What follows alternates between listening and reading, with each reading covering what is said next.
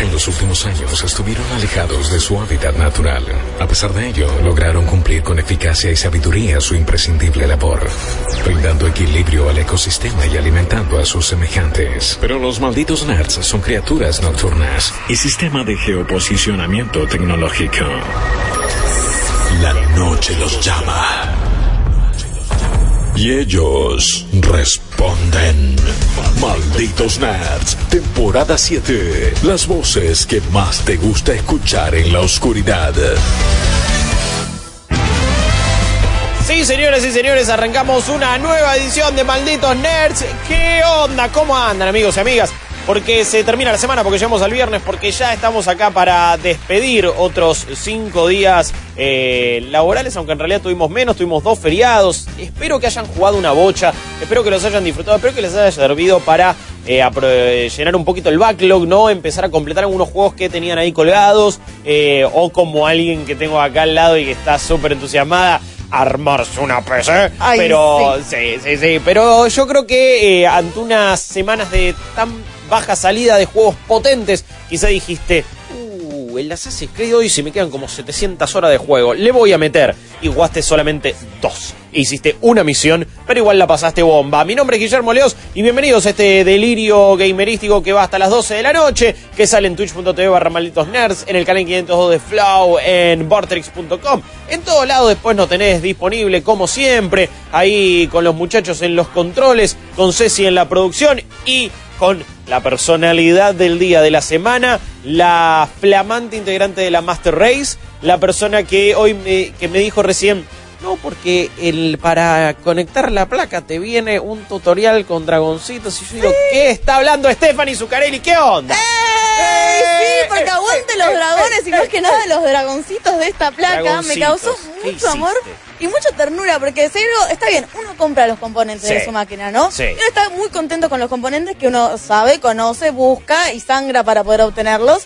Pero cuando te traen esas boludeces, tipo stickers para poner, posavasos que no vas a usar jamás, después los perdés, chao, al cazzo, no sabes dónde lo metiste. Pero la ternura que me dio cuando agarré la placa, abrí y dentro de un sobre muy así todo oscuro, todo empresarial, me sale un cómic de eh, dos guerreros que le preguntan a dos dragones, ¿y cómo hago para cambiar mi, mi placa de video? Y los dragones te lo explican, es... Es una ternura, me encantó. Eh. no me sirve de nada, pero aguante. Eh, es una muy cosa bueno. muy linda. Em, ¿Cuán contenta estás? ¿Ya pudiste probar todo o no? Uy, estoy en un momento, en una debacle, estoy averiguando un montón, porque yo tengo dos discos de estado sólido y parece que mi madre tiene un socket para un disco de estado sólido. ¿Posta? Es medio extraño, estamos averiguando. A ver, ya voy a ver, ya estoy abriendo el chat y de hecho en comunidad.malditosnerds.com, saben que es nuestro foro, tienen un thread de armado de, de- de PC con Sí, sí, consejos, sí. con cosas. Acá Patricio dice los, los stickers van al gabinete de una. Obviamente. Eh, todo es mejor con dragones. Steph se endeudó hasta el 2030. Quizás o no he vendido órganos internos, pero ¿quién necesita un pulmón? Incomprobable. Tenés ot- un riñón, tenés otro, un corazón. ¿Para qué le sirven Viejo, de algo me voy a morir igual. De algo, No sé, y sí. Y bueno, y, y si tengo que vender un riñón para tener la placa, yo hago. En lugar ¿Qué de sudar, onda? me pongo waterpooling. Sí, ya fue. Eh, espe- estoy esperando acá los mensajes de la gente para ver qué, qué, qué onda, si tienen alguna algún tipo de explicación, solución para lo que decís vos. Eh, yo, a- a- me, me suena muy raro, yo creo que quizás eh, se puede conectarlos de otra manera eh, y, y veremos cómo, cómo hacerlo. Eh, uh, y también acá es la pregunta que, que tengo yo, es con qué juego vas a estrenar la placa. ¿Cuál es el que Yo vas a les decir? digo, me van a caer a No. Eh, mucha gente dudando de que tenga un solo socket. Eh, yo creo que tiene. eh, a- al- alguien dice, el ¿es M2 o algo así? No sé, ¿sí? Sí. Ah, entonces dice, un M2 tendrá, claro, no sé si se refiere a que tendrá dos o que va a tener uno solo acá Renbay, pero bueno, la gente ya nos va a decir, eh, ¿para cuándo el, mal- la- la- el podcast de Maldita PC?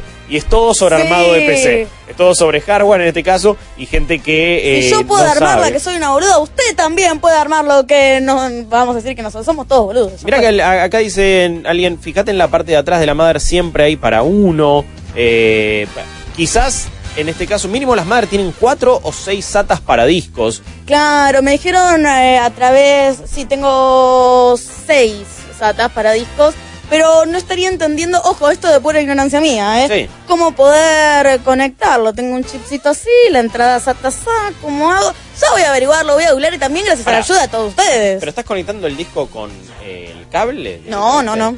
Ah, ¿lo, lo estás encastrando? Claro. Ah, Ah. no, yo nunca tiré esa, siempre lo, con el cable. Claro, no, no, esto es como chipsito. ¡pup!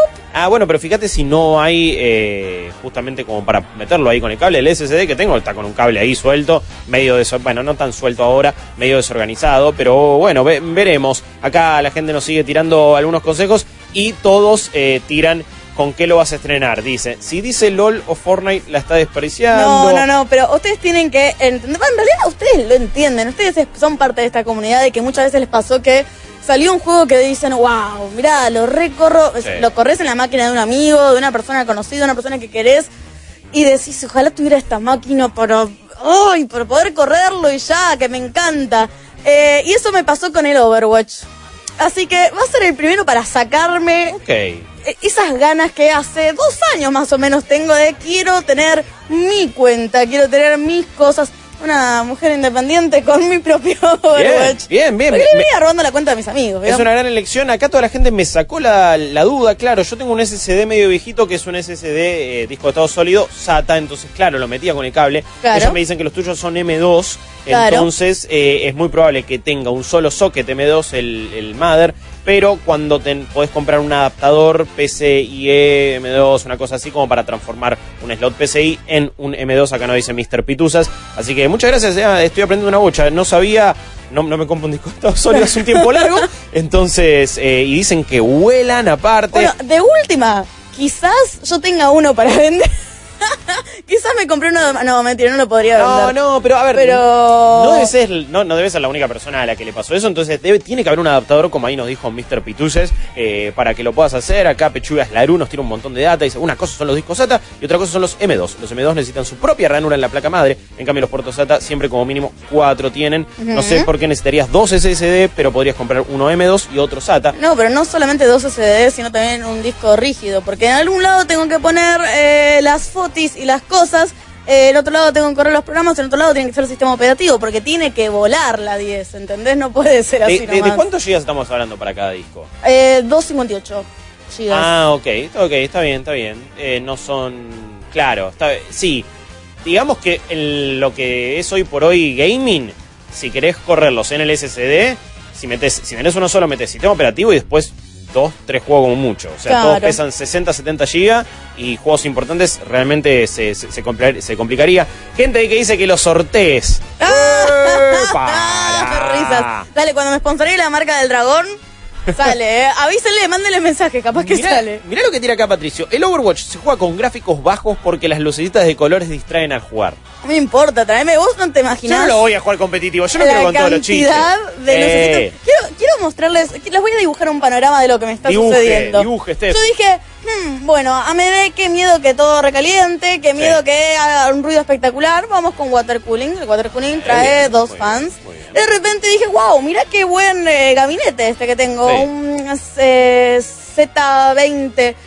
Eh, no lo voy a comprar y me vino con cuatro coolers y claramente Bien. como no lo tenía calculado, vino el procesador con un cooler también incluido, así que tengo así como, ¡hey! No, más que computadoras, un cooler. Winter is coming eh, en tu PC realmente. Completamente, ¿sí? Acá te digo, vas a necesitar eh, una calefacción importante en el invierno porque te vas a cagar de frío y en el verano no vas a tener ningún problema. Olvídate, vas a estar mega refrigerada. tiene vidriecito, todo tiene Eh. luces, tiene las RAMs tienen luces. ¿Me puede decir por Todo, qué? todo ¿Por qué, señor Leos, tiene luces la RAM? Eh, eh, para mí es una cosa medio pistera. Es el, el equivalente del Ah. tuning tipo Rápido y Furioso Need for Speed Underground. Es eso para, para, para el gaming, ¿no? Para hoy, hoy por hoy esa es la estética. Alguna, para mí es muy fácil de que quede medio groncho, pero cuando queda bien, queda muy bien. Sí. Es como eh, a- a- en la E3 pasada me habían mostrado en una de las eh, oficinitas ahí del piso de arriba, gente de una marca importante, como tenías un mousepad, eh, teclado y todo que se conectaba en sí mismo y tenían todo ya el color sincronizado. Y yo dije, Ah. ay, qué fachero que es esto, en mi vida lo voy a poder comprar, pero qué fachero. Eh, sí, tenían teclados mecánicos a la velocidad de la luz. Tenía una tecnología nueva, era impresionante, pero ahí queda muy bien. Hay muchas chances de que quede groncho. ¿Sabés lo que vi también? Claramente no sabría cómo reproducirlo, pero vi que los japoneses, porque en la tierra de- del marketing, tenían estos gabinetes que tenían una, un vidrio en donde podían proyectar a Miku, Hatsune Miku, esta ídolo eh, de Yamaha, eh, que estaba bailando dentro del gabinete mientras vos hacías todos tus procesos y lo que vos querías. Ok, Hermoso. ok, ok. No quiero saber con qué se masturba la gente mientras está eh, bien jugando o está con su gabinete. Así que comencemos con la información. Sí. Eh, a ver, hablando de cosas. Con la-. No hablando, no, no, hablando de Hatsune Miku en este caso no. Hablando de cosas que no funcionaban como esperábamos. ¿Qué pasó con Anthem y con Electronic Arts? Uy, hay una cosa, hay una mea culpa, hay una un espíritu de Todd Howard, y digo Todd Howard Ah. claramente diciendo Bethesda, somos todos una comunidad y lamentamos mucho, ahora están haciendo una colecta para darle comida a gatitos, es increíble. Pero bueno, en el medio de ese espíritu, el CEO de EA, Andrew Wilson, admitió que capaz, quizás, tal vez, esta experiencia que quisieron traernos a todos era como un poco, y sí, muy ambiciosa, ¿no? Para lo que estaban intentando hacer. Estaban intentando unir dos públicos objetivos. Eh, la gente que le encantaban estas experiencias que ofrecía Bioware estilo, estilo Baldur's Gate, como así, viste, bien roleras. Sí, como nos acostumbró con Mass Effect, por ejemplo, con. Knights of the Old Republic. Con eh, narrativas pesadas, por así sí, decirlo, sí, que, te, juegos. que te enganchan y te meten en otro nivel de lo que es la narrativa del juego. Sí. Y también fusionarlo con todas las mecánicas de un looter shooter y hacer como una especie de Destiny con jabalinas y cosas y un gran trasfondo eh, de Recordemos- historia, una cosa gigante. Recordemos que a los Javelins en el en Anthem en español le dijeron eh, las vainas. Las Eh, vainas. Si no me equivoco, o una cosa así. eh, horrenda localización Yo en lo este tengo caso. en mi cabeza como jabalinas y debe ser la traducción cerebral de O sea, javelins, jabalinas, claramente. Claro, pero como se ve que dijeron, pará, pero en español jabalinas está muy relacionado con eh, otra Con cosa, con lanzamiento y con, sí, deporte, con deporte olímpico. Eh, Anthem es una es una de las novelas del año, la verdad, si te lo pones a pensar. Y después Eh, de lo que tiró fue Schreier en, Kota- en Kotaku, sí, Sí, que había sí, tirado todo lo que había sido el desarrollo de Anthem, que había sido desastroso. Totalmente, pero creo que vos pensá, era uno de los juegos de más alto perfil. Sí. No sé si todo el mundo esperaba que fuera increíble o no, pero sí que, que por lo menos algo no- nos terminara dando. Era, era la gran esperanza de que un juego, un looter shooter, un sh- shooter. Como les digo yo, eh, tuviera una buena historia. Pudiera conectar esos mundos, esta cosa de me importa solamente el arma, levelear y dale que va, con, uy, mirá, hay personajes, tomamos decisiones, es un juego de Bioware, RPG, charlas, buenas misiones. No pasó nada de eso, eh, salió incompleto. Y creo que, más allá de lo que dice Andrew Wilson acá, más allá de que dijo, eh, no está funcionando muy bien, que no llegó a las expectativas. Hay como cosas, bueno, co- es, es- eso es medio condescendiente para el público. Sí. Y lo que también me causa gracia la manera inocente de explicar el proceso que dicen, bueno, nada, unimos uno más uno y de repente dimos cuenta que para entrar a la parte, a la fase multiplayer de características más pesadas, para hacerlo un poquito más de vuelta, estilo Destiny, y estabas en las 30 y 40 horas de juego, que ya era un compromiso para la gente que está acostumbrada a Sí. los looters, que ya se le había ido de las manos. Pero de repente la gente que quería historia quería más de 100 horas de, de- de juego, más o menos.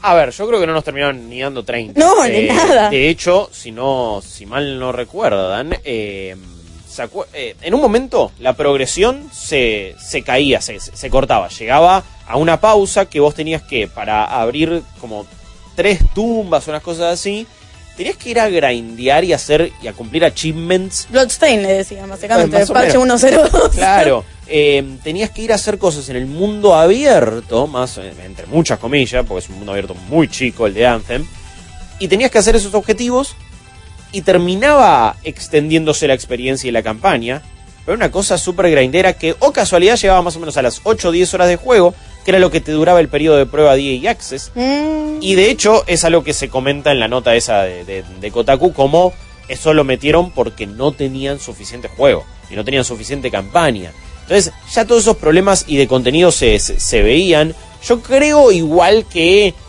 eh, el último ah, clavo en el ataúd, para mí lo pusieron el otro día en EA Play, donde no le dieron bola. Uy, donde estaba ese stand eh, que nos habías comentado. Había un stand en el medio del sol, súper olvidado. No, sí, a ver, eh, no solo eso, sino que eh, durante su. Bueno, no era conferencia, era un stream. Donde sí le dieron bola a Jay Fallen Order, le dieron bola a Apex Legends, a Battlefield 5, a los Sims, a FIFA y a Madden. Y de Anthem no se habló. Y tendría que haber sido él o el segundo juego más importante para EA en el año. Y ahí tuvieron, creo, creo que tuvieron dos minutitos con un desarrollador. Y digo, sí, sí, estamos trabajando mucho. Muchas gracias a toda la gente que hizo el aguante. Estamos probando el cataclismo en beta y va a estar buenísimo. Spoiler, no le está gustando a nadie. Era una especie de raid, un, con un objetivo mucho más complejo. Pero fíjate también cómo hace mucho que ni hablamos de Anthem, ni de, ni de sus planes tampoco. Bueno, creo que de eso Wilson se percató, se dio cuenta, porque en medio de este gran speech eh, súper heroico y épico, dice algo así como, si realmente creyéramos que nuestro mundo no es atractivo para las personas, que las Shadlings tampoco son atractivas, o el mundo que desarrollamos y nosotros invertimos tiempo en él, mm, tampoco sería interesante. Entonces, en este momento no estaríamos diciendo oficialmente que seguimos apoyando a Anthem y seguimos invirtiendo para su desarrollo en el futuro Hmm. flojo como flojo de papeles, como vos decís, si en la E3 no aportaron nada más. Porque esto es muy barato hacer una declaración y que lo levante eh, cualquier medio periodístico. Digo barato en el sentido de que contactas a alguien, yo soy el CEO de EA y te digo que aguante Anthem y seguimos desarrollándolo. Pero ya sabemos lo atrofiado que estuvo el proceso de desarrollo. ¿Con Sí. qué desarrolladores se quedaron con ganas de seguir haciéndolo? Bueno, esa es una gran pregunta. Eh, la otra pregunta que, que yo tengo es, para mí hoy por hoy, si no lo relanzás y si no eh, decís, ok, esto termina siendo free to play, no sé, le cambiamos el nombre para cambiar el Metacritic, si no hay un relanzamiento total de Anthem, para mí no lo levantás simplemente con, bueno, hay una actualización, vuelvan. No. Siento que hasta Fallout 76 tuvo más cariño todavía de la gente o, o del público hardcore, porque pudieron eh, hacer estas cosas medio experimentales de empezar a rolearla, como, eh, viste que GTA V hace poquito tuvo ese auge de los servers role-playing, donde la gente cumplía roles, eso en Fallout 76, o sea, con todas sus fallas y con lo mucho que lo detesté, eso mucha gente se lo puso a hacer. Mucha gente se puso a vender cosas o a darle, a pararse al lado de la salida de la primera bóveda para darle ítems a los a jugadores nuevos. Se pusieron a interactuar entre ellos, a cumplir las veces de NPC y hacer lo que el juego no le había dado. Eso habla de un amor por una saga. Obviamente, Fallout tiene la ventaja de que ya hay un trasfondo. Eh, Anthem es un mundo totalmente nue- nuevo, que encima está muy mal contado, que es interesante, pero que no nos supieron enganchar, creo yo. Bueno, para mí Anthem se montó mucho en la expectativa de, bueno, claramente vos abandonaste el Mass Effect Andrómeda por algún otro juego, ese otro juego era Anthem, entonces Anthem eh, se llevaba un poquito el amor de la gente que estaba esperando algo nuevo de Mass Effect, que por cierto, ustedes recordarán que lo hablamos acá en algún momento, tiraron una pista de que no el último Mass Effect, el 3 vamos a decirle, no es lo último que vimos de toda esa narrativa. Sí, porque Andrómeda no existe. Porque Andrómeda no existe y No, es, no, un- no. es de algo que acá No se habla, No se Guillo. habla, no se habla para igual, nada. igual. Al lado de Anthem. Era mejor que antes. Al lado de Anthem es un buen juego. Ay, Dios, no puedo creer que lo diga, tenés razón. Al lado de Anthem hay algunas misiones que, le- que las pasé bien. Y algunos personajes que más o menos bien me cayeron. Sí, sí, sí. Fue como dije, ok, no está a la altura de la saga.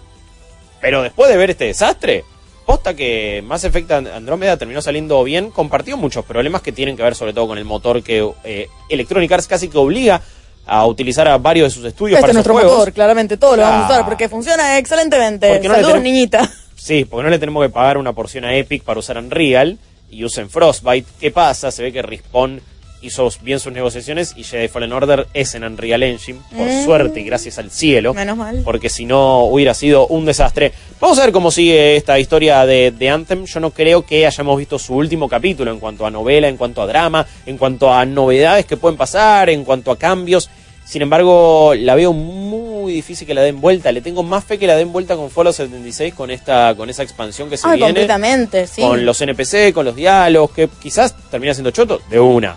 Pero por lo menos es una Le decisión metieron una historia. buena. Que necesitaba. Eh, le metieron un año después, le van a meter lo que el pueblo pedía. Para el pueblo lo que es del pueblo. Eh, lo que no sabemos, si el año que viene vamos a tener una novela similar. Ay, no, qué miedo que vas a decir. A ver, tiene. Se está sorteando un drama de desarrollo.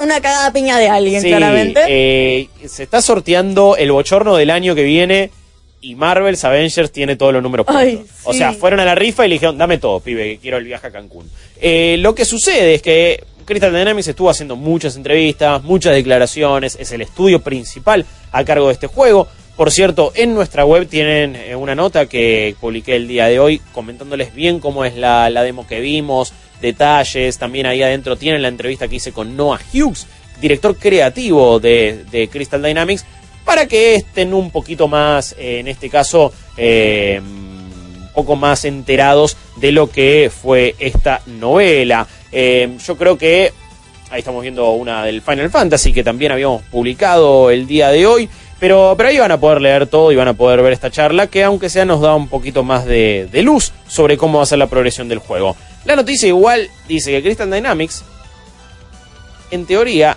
declaró que Avengers es el juego más grande que han hecho alguna vez. En cantidad de contenido, sí, en en escala. serio. Por lo quizás se refiere a que va a tener un montón más de personajes cuando vienen acostumbrados a hacer uno solo con eh, Lara Croft. Pero se corresponde con eso que escuché tras bambalinas ahí paradito antes de la presentación de che, tenemos más de 50 horas de juego, le vamos a ir dando un montón de cosas a la gente, una bocha de personajes. Obviamente que tienen que salir un poco a, a pechear, ¿no? Ante tan mala recepción del público, de la prensa sobre su juego, tienen que salir a sacar un poquito de chapa y decir, hey, no, pará, sabemos lo que hacemos. Eh, lo que dijeron es que, mira, hicimos Tomb Raider, hicimos Rise of the Tomb Raider, Shadow of the Tomb Raider también, y este tiene que, va a ser más grosso todavía. Eh, dijeron que tienen cinco estudios trabajando en este juego. Lo cual me preocupa muchísimo en este caso. Eh, no, a ver, tienen a Crystal Dynamics, que está ahí en, en Redwood. Tienen un nuevo estudio en Bellevue, que se llama Crystal Northwest. Eh, parecen los hijos de Kanye West. Sí, esto. está por decir lo mismo. Mal. Es el Eh, nuevo. tienen un eh, Crystal Dynamics o gente trabajando en Holanda, eh, que es un estudio que se llama Nixis. Y también tienen a Eidos Montreal y Square Enix Japan. Cuando pasa esto, la verdad que muchas manos en un plato hacen mucho garabato, ¿no? Era el dicho o algo así, o estoy inventando Ay, por no. completo. Al pasado, pero completamente Claro. el pasado. ¿sí? No, eh, bueno, pero... No sirve, sí. Sí, seguro. Yo creo que esto, eh, por un lado, se, se- corresponde con lo que escuché. Por el otro, el juego no parece estar para nada completo. Le faltan 10, casi 11 meses de desarrollo. Falta mucho, pero no parece que esté nada terminado esto. Yo tengo un intríngulis, como tengo generalmente, Intríngulis. Que es eh, lo que me pasó cuando yo vi el primer pantallazo de ese Avengers. Eh, me chocó completamente todo el diseño de los personajes. Sí. Ahora, ¿habría habido manera que eso no me chocara de una manera así tan eh, orgánica, tan eh, eh, de, de mismo subconsciente de haber visto todo el tiempo, no sé, a Scarlett Johansson haciendo de Black Widow? ¿Había alguna manera de salvar ese bache? Sí, para mí sí, para mí era ir a fondo, era hacer modelos propios de verdad. Cuando vos ves los modelos, o sea, ahí estamos viendo a Thor, ponele, Ujú. a Black Widow y al Capi. El traje de Thor se parece mucho al de la primera Avengers, por ejemplo. Claro, El de Black Widow es prácticamente igual. sí. Y ahí decís, ok, ¿por qué no le hiciste algo muy diferente? ¿Por qué no fuiste por otro corte de pelo de Natalia? ¿Por qué no fuiste por otro estilo de Thor? Eh, cuando lo ves ahí decís, y las comparaciones van a ser obvias, Obvias. porque es extremadamente parecido. Aparte después te engancharon un poquito como excusa salvaguardando a, bueno, acá tenemos a la gente de los actores de doblaje, que a nadie le importaba. Que encima, a quien elegiste para hacer de Tony Stark es Nolan North, que lo escuchás y es Nathan Drake. Claro. En la demo, eh, y esto se, lo, se los describo en la nota, es como todo el tiempo lo estás escuchando a Nathan. No estás escuchando a Tony Stark, no, no se siente esa personalidad. Primero que también hay algunas incongruencias en cómo son los personajes realmente. Está bien que es una interpretación libre, pero Tony Stark aparece como un chabón al que, sí, siempre fue un poquito eh, demasiado creído, pero siempre fue a analizar muy bien la situación. Y acá parece medio tonto.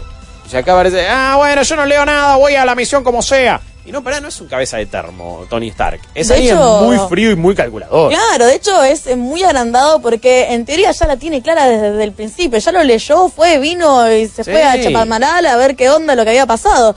Por eso creo que ahí subyace el ego de Tony Stark. Hacerlo un hermano de fraternidad es un poquito difícil. Acá alguien dice, Thor parece que tiene parlantes en el pecho con esa armadura, o soy yo. Posta que sí. Excelente, ¿eh? No, no, es, es que eso es lo que parece. Mirá, lo que, ahí, ahí tenía unos subwoofer en cada pectoral que son realmente El alma de la fiesta. apabullantes. Sí, mira. A- a- en defensa del juego, y esto también, de nuevo, lo digo un poco en la nota, cada personaje se siente como eh, aquellos de las películas. Quizás un poco demasiado, pero te digo que están estas incongruencias de personalidad. Veo un Bruce Banner demasiado tibio por momentos.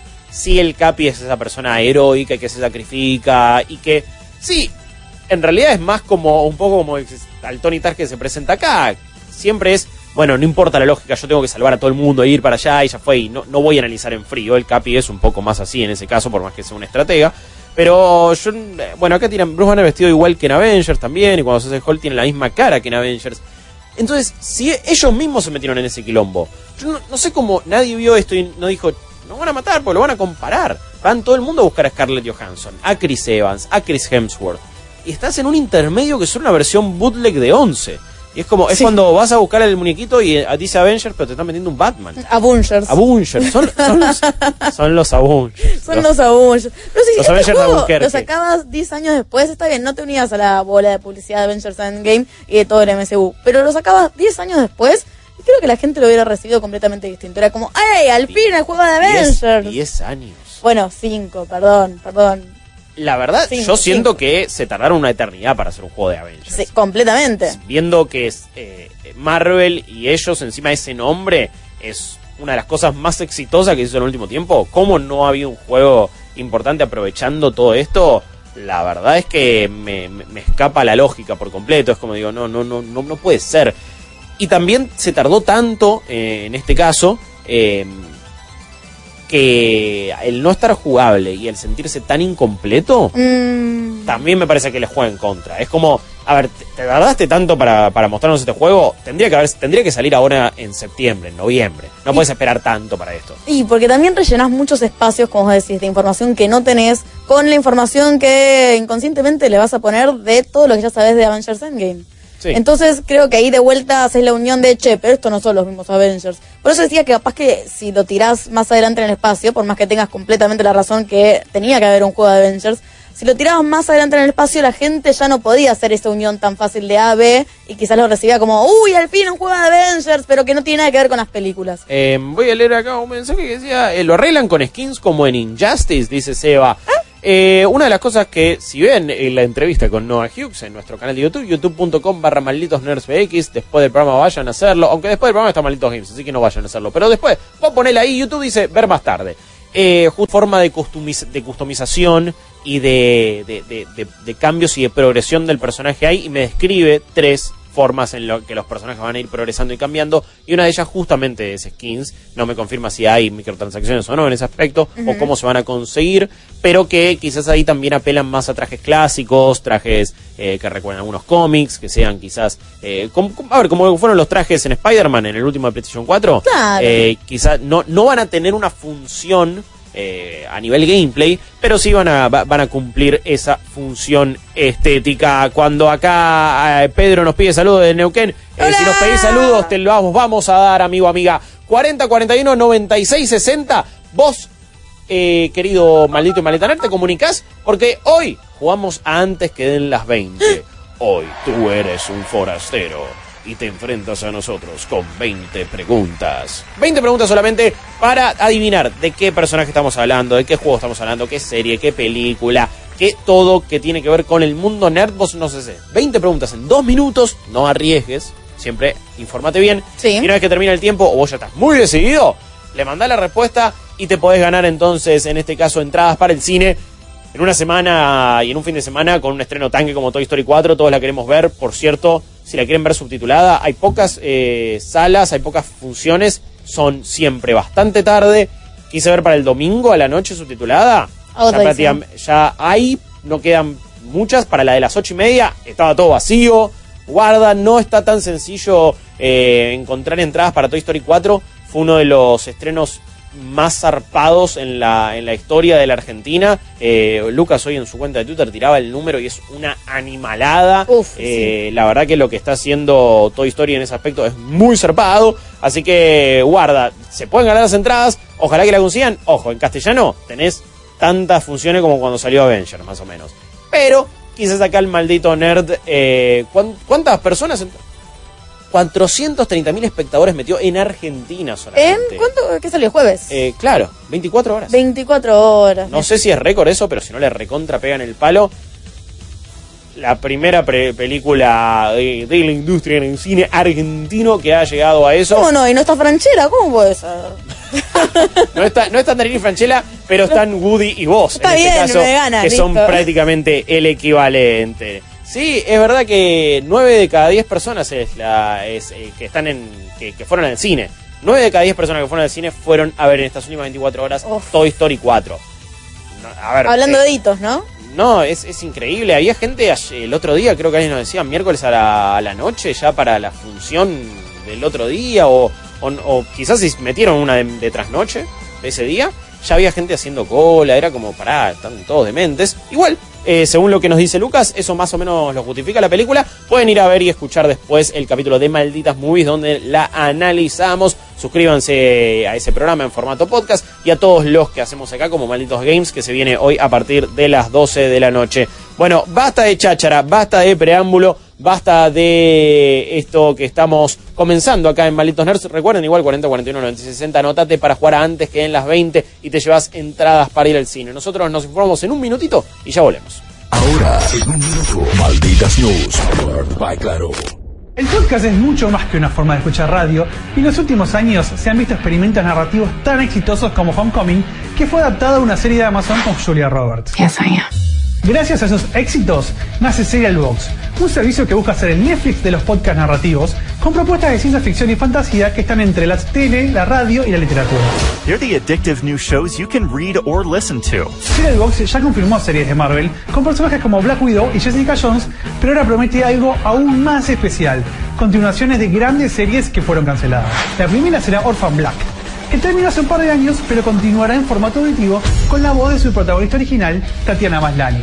Puede ser una linda excusa para volver a otros universos. Serial si lo estás escuchando, devolvenos a Buffy y a Firefly. Malditas News, powered by Claro. Más información en malditosnerds.com. Malditos Nerds, temporada 7. Una luz brillante en la oscuridad. A ver, la luz brillante en la oscuridad somos nosotros, pero eh, la cosa que eh, irradia sabor, magia, fantasía y espectacularidad son las hamburguesas de The Burger Company. Sí, gracias por alimentar, como todos los viernes, al equipo de Malditos Nerds. Su Instagram, honestamente, a ver, no se lo, no se lo cancelan el Instagram, porque está bien, entienden lo, lo sabroso que es, pero esto es pornográfico. Esto directamente es explícito. Sí, sí, esto, sí. eh, esto es tremendo. Eh, y aparte, claro, porque en The Burger y, y Company. te comes ahí una hamburguesa en cámara lenta. Ey, ey, en The Burger Company, nuestras hamburguesas son jugosas. Oh, Probablemente no estén aprobando que hablemos de esta, de sus hamburguesas de esta manera, pero son exquisitas, son riquísimas, tienen unos sabores fantásticos, eh, una creatividad también para crear combinaciones eh, que es sensacional. En Instagram están como The Burger, The Burger Co BSAS, la buscan de esa manera. Eh, la verdad no las podríamos recomendar eh, no, no, no me alcanzan las horas para recomendarlo lo suficiente. Es espectacular. Encima, muy buenas papas, muy buenos nuggets, muy buen todo, muy buenos bastones de mozzarella. Los favoritos de Los Rippy. favoritos de, Los favoritos de sí. Rippy son esos eh, que cuando, cuando llegan es todos realmente leveleamos. Me parece que son unas hamburguesas que te hacen justamente levelear. The Burger Company, gracias por alimentar al equipo de Malditos Nerds. Encima te abrigan el corazón. Yo que salgo con el frío, estoy en el 63 y tengo la hamburguesa en la mano digo, bueno, ya fue, voy a comer en casa. Y le pego un mordisco y ya está, ya estoy en Y casa. el- son, Ya está. son semillas del ermitaño, pero Sí, eh, ¿no? en, en forma de hamburguesa. Realmente volvemos a la vida. Eh, volvemos a también nosotros a la información. Gracias The Burger Company. Recuerden 40 41 96 60 para participar de antes que den las 20. Eh, volviendo a la información. ¿Qué pasó, Steph, con Final Fantasy VII? Acá hubo muchos titulares el día de ayer que terminan siendo un poco confusos, la traducción era de una forma, pero después no terminaba siendo así. En malditosnerds.com tenemos una nota que lo explica, pero ¿qué, qué, qué estuvo pasando? Hay una especie de redundancia un tanto extraña, ¿no? De que básicamente el mercado japonés queriendo eh, hacer sus contenidos un poquito más accesibles eh, a todo el mundo de manera internacional, que no tengan que ser rated R, eh, sino que puedan ser para todos y todos. Rated R es el, eh, por las dudas, la nomenclatura, me imagino que es la más eh, para adultos. Sí, sí, sí. Eh, menos mal. Pero ya veo que les tiraba cualquier cosa. Pobrecitos, gracias Guillo que me chequeas la información. No. Eh, pero así que tienen fundado una especie de departamento de ética que dijeron, bueno, ¿vieron este diseño de Tifa que habíamos visto en PlayStation 1? Mm. Veo que tenía el busto muy triangular, así que vamos a reducirlo. Esto Sí. es lo que decían los medios ayer, que lo habían levantado de una revista japonesa, Famitsu, que había tenido una entrevista con el director de Final Fantasy y había sido traducido un poquito fuera de contexto con lo que quisieron decir. Porque lo que nos dice Nomura no es una cuestión de, no, bueno, directamente lo que hicimos fue, este sería el cuerpo de Tifa que tiene estas medidas, estas proporciones, y ahora lo achicamos para que el mundo entienda que el juego no se trata de Jiggly Physics, como había pasado con Dead or Alive. Las boob physics. Las boob physics, exactamente, que se movían para todos lados, y no sabía qué cacho estaba pasando ahí. Pero bueno, Eh, el contexto, Sí, por cierto, muchos fanáticos, bueno, entre muchas comillas, no, sí, sí, imbéciles, habían dicho, no, ahora con, eh, con este cuerpo y con esta versión de Tifa, yo no lo compro. Porque, eh, Claro. no- no, ¿qué, qué onda? Uno no se puede masturbar como quiere, uno no puede tener las fantasías que quiere. Eh, recordemos gente defendiendo la boner culture en un montón de otros juegos Uh, también. sí. Esta misma polémica la tuvimos de una manera totalmente idiota cuando salió Mortal Kombat 11 también. muchos diciendo, eh, están todas cubiertas ahora, ¿qué onda? No ¿Cómo- muestran carne. ¿cómo una papá". mujer no se va a poner una armadura, bikini? Como si van a ¡Eh! estar peleando, tienen que estar semi en bola, porque están mucho mejor protegidas, viejo, ¿qué onda? Pero por un lado, Ah. yo te digo que no me parece mal que haya representaciones de mujeres de todo estilo de cuerpo, tanto estilizadas una. con eh, senos enormes. De una. Está bien, es una representación, pero aparte Tifa es un personaje fuerte con lo que Sí. hacen. Pero me gusta mucho el desglose que Tetsuya Nomura había hecho en realidad, porque Eso. después se dedicaron a realmente traducir bien la entrevista. Claro, lo que sucedió es que se tradujo mal todo esto. Y porque claramente lo más clickbaitero era como, no, no, Eh. Square Enix no solamente tiene un departamento de ética, sino que le achican las tetas a los personajes. ¡Ay, caos, perdición! No te puedo creer. es muy Increíble. Y Nomura lo que dijo fue, bueno, nosotros tenemos una narrativa de los personajes. Claramente, generalmente cuando vas a desarrollar un personaje, no solamente en la parte eh, gráfica, sino también tenés un lore del personaje para poder, para que sea más integral a lo que es el juego. Hmm. Y él dice, bueno, Tifa es una luchadora que se especializa en combate mano a mano. Y el traje de Tifa está diseñado como una perspectiva mucho más atlética. Ella Claro. está es una persona que tiene abdominales, tiene guantes estilo tiene suspensores estilo militar, guantes tipo motoqueros y claramente un corpiño deportivo. ¿Para, ¿Por qué? Porque si ella está haciendo combate mano a mano, va a necesitar algún tipo de restricción. Sí. También es una mano para los desarrolladores, para las secuencias de acción que no tengan que estar pensando en otro tipo de física, si lo querés hacer más realista, por así decirlo. Sí. Entonces, evita cualquier tipo de movimiento poco natural. Y una cosa, una salvedad que a mí me parece genial y fantástica, que fue que dijo, miren que nosotros a Tifa en acción, en videojuegos, la vimos en PlayStation 1. Y era Claro. polígonos. O sea, no sé, muchachos y muchachas, de lo que están hablando, de que nosotros censuramos algo. Perdón, por cierto, y como decía acá, voy a darle crédito a la persona que lo apuntó en el chat, que es eh, Sleckman D. Eh, no sé cuál será su nombre de pila, pero dice, deberían haber dejado entonces también los bracitos tipo Lego de Cloud. Si se van a, si se van a quejar de Tifa, entonces pidan que los brazos de Cloud sean unas cosas horroríficas como Claro, eran en esa versión. Sí, pero y de repente salían como unos, ni siquiera bíceps, sino unas manos gigantes. Claro. También pidan eso. Son diseños mucho más eh, estilizados. Eh, también es muy eh, es muy loco como eh, habían traducido mal una palabra que era Shimeru, si no me Claro, equivoco. que es binding en inglés, que es el tema de, eh, por ejemplo, envolverse el busto como para que esté más apretado. Que ahora, bueno, tenemos corpiños deportivos para hombres y mujeres que hacen lo mismo de una manera un poquito más sana, que no te corta tanto la circulación. Eso, y muchas personas eh, el día de ayer lo habían traducido como reducción, entonces no es lo mismo apretar, comprimir y las razones que daba Nomura que eh, una reducción que para algunos giles igual representa una censura en ese caso, ¿no? Claro, no, es, es- es- me parece hasta inclusive tierno, porque entiendo la perspectiva de que vos estás acostumbrado a un modelo de personaje. De hecho, la semana pasada había salido un escándalo que el guideline que ponía el autor de One Piece Sí. para hacer los personajes femeninos, que la verdad son una bestialidad que tiene una cinturita de 10 centímetros Mm. y de repente una espalda y un busto que son de 150, Mm. básicamente. Y claro, es lo que había dicho, porque estos son capítulos que salen eh, semanalmente. Eh, Sí. One Piece es una bestia en capítulos.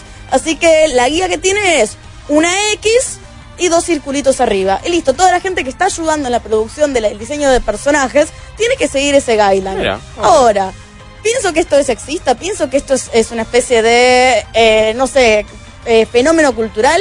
Creo que en realidad se va más para el lado de lo que es eh, la practicidad. Mm. Tienen que hacer, tienen que sacar capítulos semanalmente, tienen que sacar sagas, tienen encima todos los todos los personajes dibujados por diferentes personas tienen que tener la misma guía. No me parece que esté bueno, porque todos los personajes sean así, pero entiendo el contexto de lo que va y creo Sí. que esta noticia es muy importante porque lo que había fallado era el contexto. Sí, y, y- y la traducción. Y las traducciones, claro, ¿qué había dicho en realidad? Eh, sí, em, lo que parece que no está mal traducido eh, son varios detalles sobre Elden Ring. Epa. El nuevo juego de From Software, el nuevo juego, esta colaboración entre Miyazaki y George R.R. Martin. Que todo va a indicar que un día pasó por las oficinas, le tiró un par de puntas y se fue a su casa. Si Eh, tenés dos hermanos que están eh, ahí haciendo eh, cosas entre sí, yo pongo el sello Game of Thrones.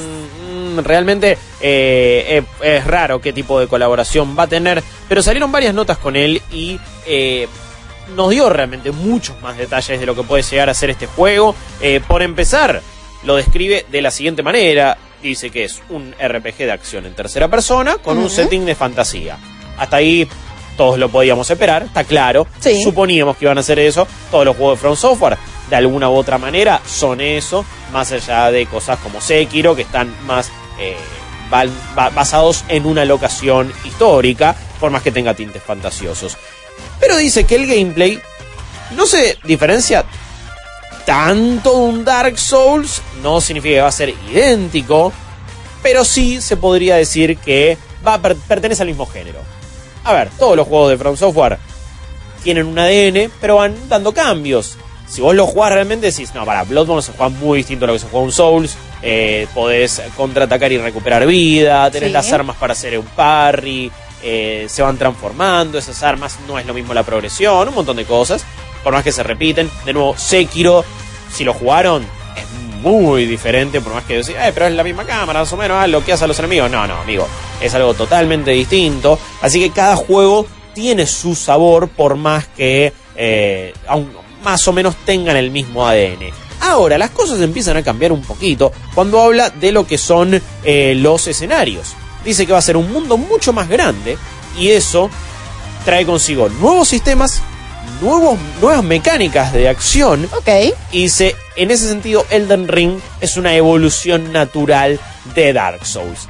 A ver, la gran pregunta acá es si va a ser open world o no. Él habla justamente de un mundo abierto y vasto y grande. Que sea abierto tampoco sé si va a significar eh, lo que nosotros conocemos como un mundo abierto.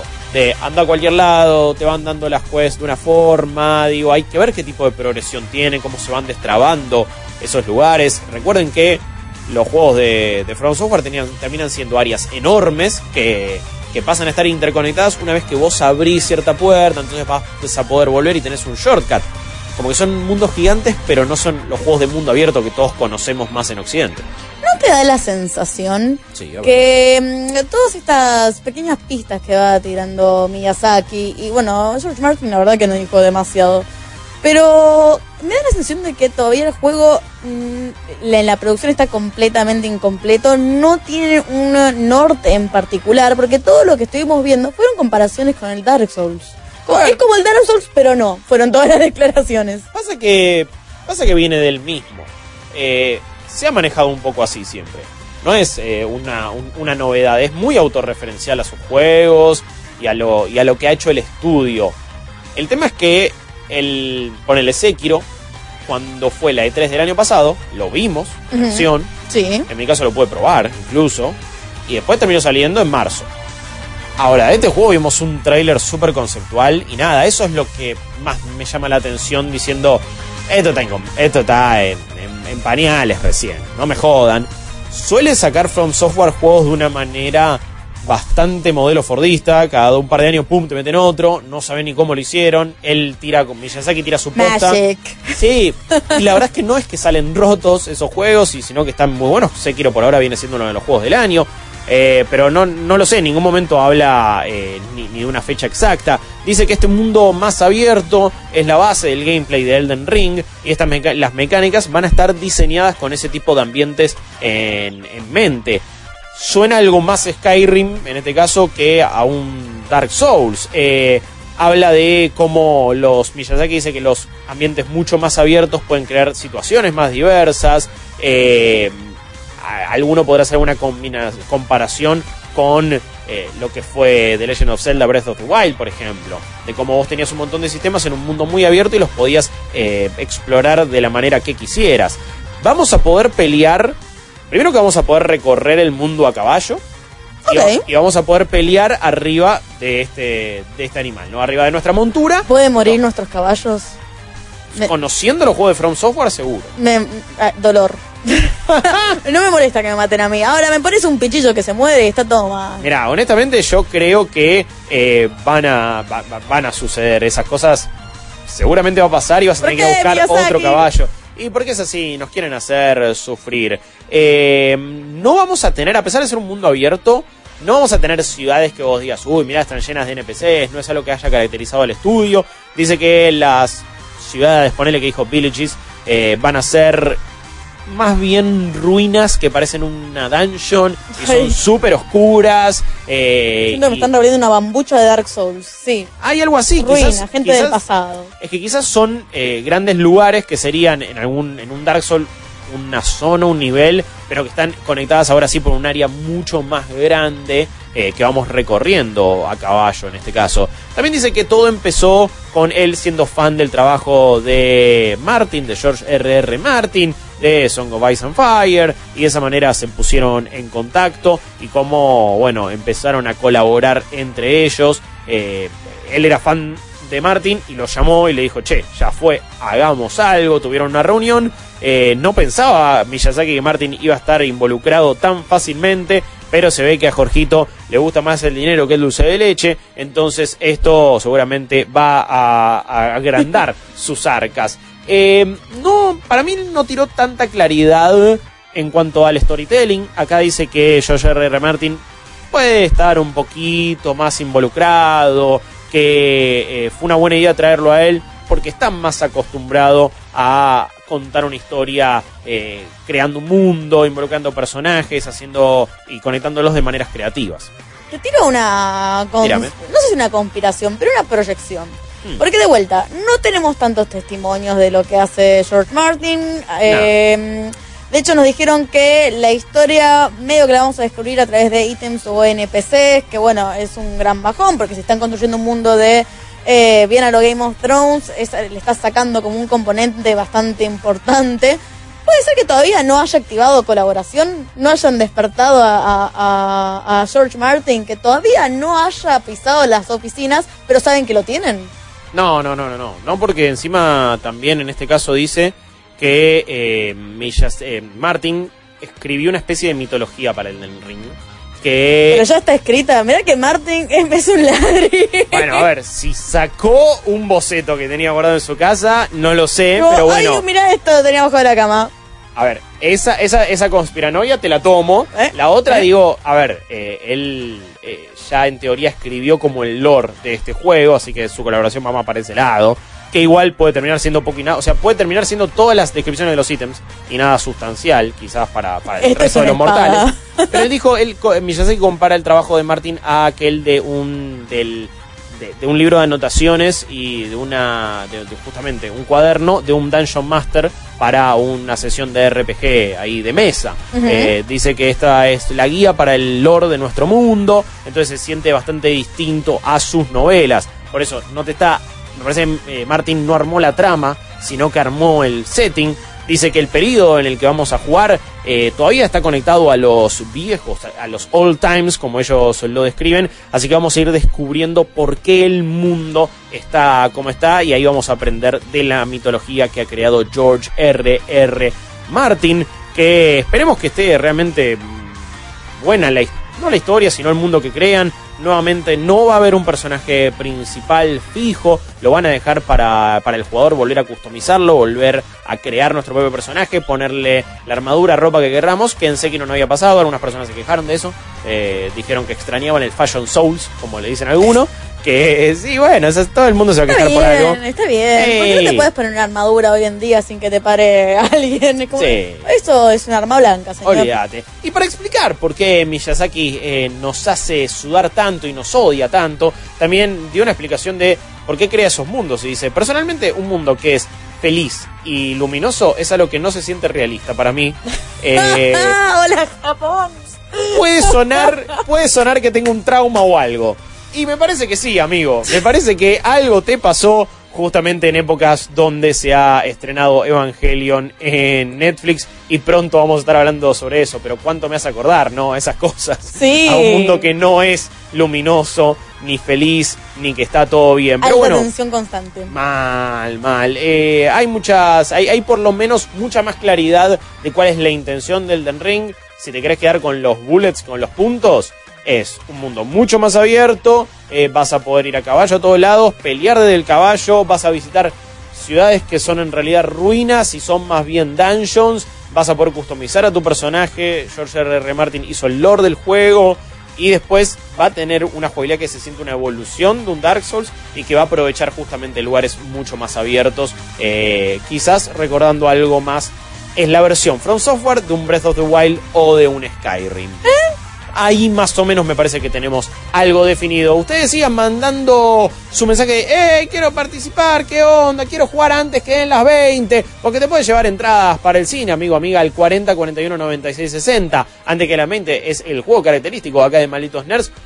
Te llamamos, vos nos des 20 preguntas para adivinar qué personaje, serie, película, actor, actriz, videojuego, personaje de videojuego, personaje de serie, lo que vos quieras. A ver cuánto Eh, nos conoces. Sí, también, ¿no? eso también. Muchas ¿Eh? veces tienen que ver con ¿Eh? nosotros. Y eh, vas a, te, te vas a tener que dar cuenta de qué estamos pensando. Previamente nos decís, yo, nosotros te decimos, eh, tengo un juego y tengo un actor. Bueno, dame el juego. Y ahí empiezas a hacer preguntas porque si no es demasiado amplio y vas a consumir cinco preguntas en decirnos, ¿es un juego? ¿Es una película? ¿Es un actor? ¿Es un esto? No. Nada, una puntita te tiramos, una ayuda ya más o menos te damos. No está Rippy, Steph, así que podemos ser muy benevolentes. Vamos a Ah, ayudar a sí. nuestros oyentes a que ganen. Ah, sí. Bueno, yo creo que estoy mitad y mitad. Uno es difícil y otro es muy fácil. Ok, es un 50-50. 50-50. La vida a veces es así, es un 50 y 50. No sabes con qué. No somos millas aquí. La vida es como una caja de chocolates, nunca sabes con cuál te va a encontrar, nos dijo alguna vez Forrest, y esa es la enseñanza que nos llevamos a la tumba. 40, 41, 96, 60 para jugar a antes que en las 20. Nosotros vamos a una tanda, sí, y enseguida ya volvemos. Malditos Nerds, temporada 7. Una luz brillante en la oscuridad. El duelo está por comenzar. Uno de ellos tiene la información que tú quieres. Y el tiempo corre tras de ti. Deberás poseer velocidad y disparar tus preguntas con precisión extrema. Y si tienes suerte, lograrás triunfar antes que den las 20. Antes que den las 20, antes que nos puedas, o ah, igual podés tirar 20 preguntas, pero bueno, antes de que marquen las 20 preguntas, vos Pero tenés que adivinar. esas 20 preguntas. Eh, no. veces se quedan como, uy, ¿se les pasó? Hay que aprovecharlas todas. Vos tenés que decirnos o preguntarnos todo. Pregunta década de este personaje, de este juego, género, qué cosas suceden en la historia, qué tipo de enemigos hay, qué equipamiento usa. Ojo, son todas preguntas por sí o por no. No nos puede decir. Y bueno, ¿y de qué color es su armadura? ¿Cuál es el DNI? No, no. No, no, ¿en qué ciudad vive? Pero ponele, nos puede decir, a ver, eh, ¿es del planeta Krypton? Y nosotros te vamos a decir sí o no. Eh, era, ¿Es una película de los noventas? Nosotros vamos a decir sí o no. Pero no nos digas, ¿y de qué género es? No, no, No. se trata de eso, son todas No, va a preguntas. ser la respuesta. Sí, te voy a decir no, pregunta bien. Sí. Eh, pero esas son las, las- las preguntas por sí o por no para llevarte entonces entradas para ir al cine acá en antes que den las 20. Eh, la persona que se va a animar, en este caso el primer oyente que busca adivinar, que busca ser sagaz y a quien le pedimos que si tenía prendida ahí la radio la baje, eh, es Emiliano. ¿Cómo andás Emiliano? ¿Todo bien? Es Batman. Eh, es Batman. ¿Dónde estás? ¿Estás en un submarino ruso? ¿Estás en Chernobyl? Eh, se- no sé, quizás se fue y le dejó el, el teléfono al perro. ¿Emiliano está por ahí? No, claramente no está ah, por ahí. puede ser que tengas en altavoz el celular, el teléfono. Puede ser mínimos consejos a la hora de salir en un programa de radio. Eh, baje la radio, si lo está escuchando el altavoz y si nos da un teléfono de línea, hace si le va a hacer su trabajo muchísimo más fácil. Eh, pero vamos a probar ahora con Leo. Leo, ¿qué onda? ¿Estás ahí? Leo no está en este caso. Leo, a ver, eh, mirá, mirá tirando la grulla ahí, Leo. Leo, can you hear me? Buena, buena chivita ahí, buena remera también. Leo, do del- you care? eh, gran tema estás tirando ahí. Papa Can You Hear Me, que volvió a la vida con Deadpool 2. Gran, gran chiste. Excelente, Do, do you wanna be the Streisand. snowman? Era Papa Can You Hear Me. Sí. No nos dimos cuenta. Eh, si Leo no está por ahí, igual ahora ya lo volvemos a llamar. No nos preocupemos. Seguramente hay mucha gente que quiere jugar antes que en las 20. Y si estos dos pibes eh, no el- el- los requisitos mínimos en su PC para, para correr el antes que en las 20, podés eh, vos comunicarte, amigo, amiga, al 40 41 96 60 eh, para llevarte entradas para ir al cine. En instantes ya los estamos llamando y ya estamos jugando con ellos. No se preocupen. Nosotros vamos a continuar con lo que sigue. Nosotros vamos a meterle eh, calor, a meterle continuidad a esto y a decirles que en este caso, Steph, llegó finalmente. Vamos a decir, ¡Al fin! ¡Al fin, viejo! Cual tren bala que después se fue. porque Sí, ya señoras y tomar. señores. Acá llegó, llegó Evangelion, uno de los más grandes títulos de la historia del anime. Llegó a. Netflix. Aguante. Empezamos a cantar todo. el opening. Sí, A full. a es, full. es el opening más tribunero que existe. ¿Sabes qué, qué, qué hay que cantar? Hay ¿Qué que hay que cantar cantar? el ending. Ah, no, no se puede. No, ¿qué pasó? Pará, pará, pará, pará, pará. No Yo se pensé puede. Que, a ver, Steph, yo pensé que estaba todo bien. Yo pensé que, uy, llegó Evangelion a Netflix. Un montón de generaciones nuevas lo van a poder conocer. Va a estar bárbaro, va a respetar al original. Va a estar buenísimo. El doblaje va a ser una bomba. eh, vamos a tener todas las canciones originales. No ¿Entendés se- por qué subita Maldito Robot? Eso, no se van a eh, comer nada raro en la traducción y van a cambiar un montón de frases para cambiar el sentido de las relaciones de algunos personajes. Nada de eso va a pasar, ¿no? Bueno, no, mentira, no puso eso. No. Porque si bien no hay, eh, que sepamos, no hay alguna censura muy explícita, porque sabemos que Evangelion justamente es un anime para adultos, una de las cosas que más nos torturó a los fans es el cambio del ending, completamente, que siempre funcionaba, vos, eh, todos los capítulos de Evangelion duran entre veintipico de minutos, Eh, y eh, como cualquier anime. como cualquier anime, pero son escenas siempre de alta tensión, que no solamente son de alta tensión, sino que la interacción humana entre los personajes siempre tiene algo bizarro, un componente que te deja un poco mal, es como, vamos, no, no en cuanto género, pero la sensación que te deja un capítulo de Black Mirror, Sí. que después te tenés que ir a ver eh, gatitos eh, jugando porque uno se siente un poquito mal. No, a ver, es, es- es un, es una serie que te va a hacer replantearte un montón de cosas. Es una serie sobre...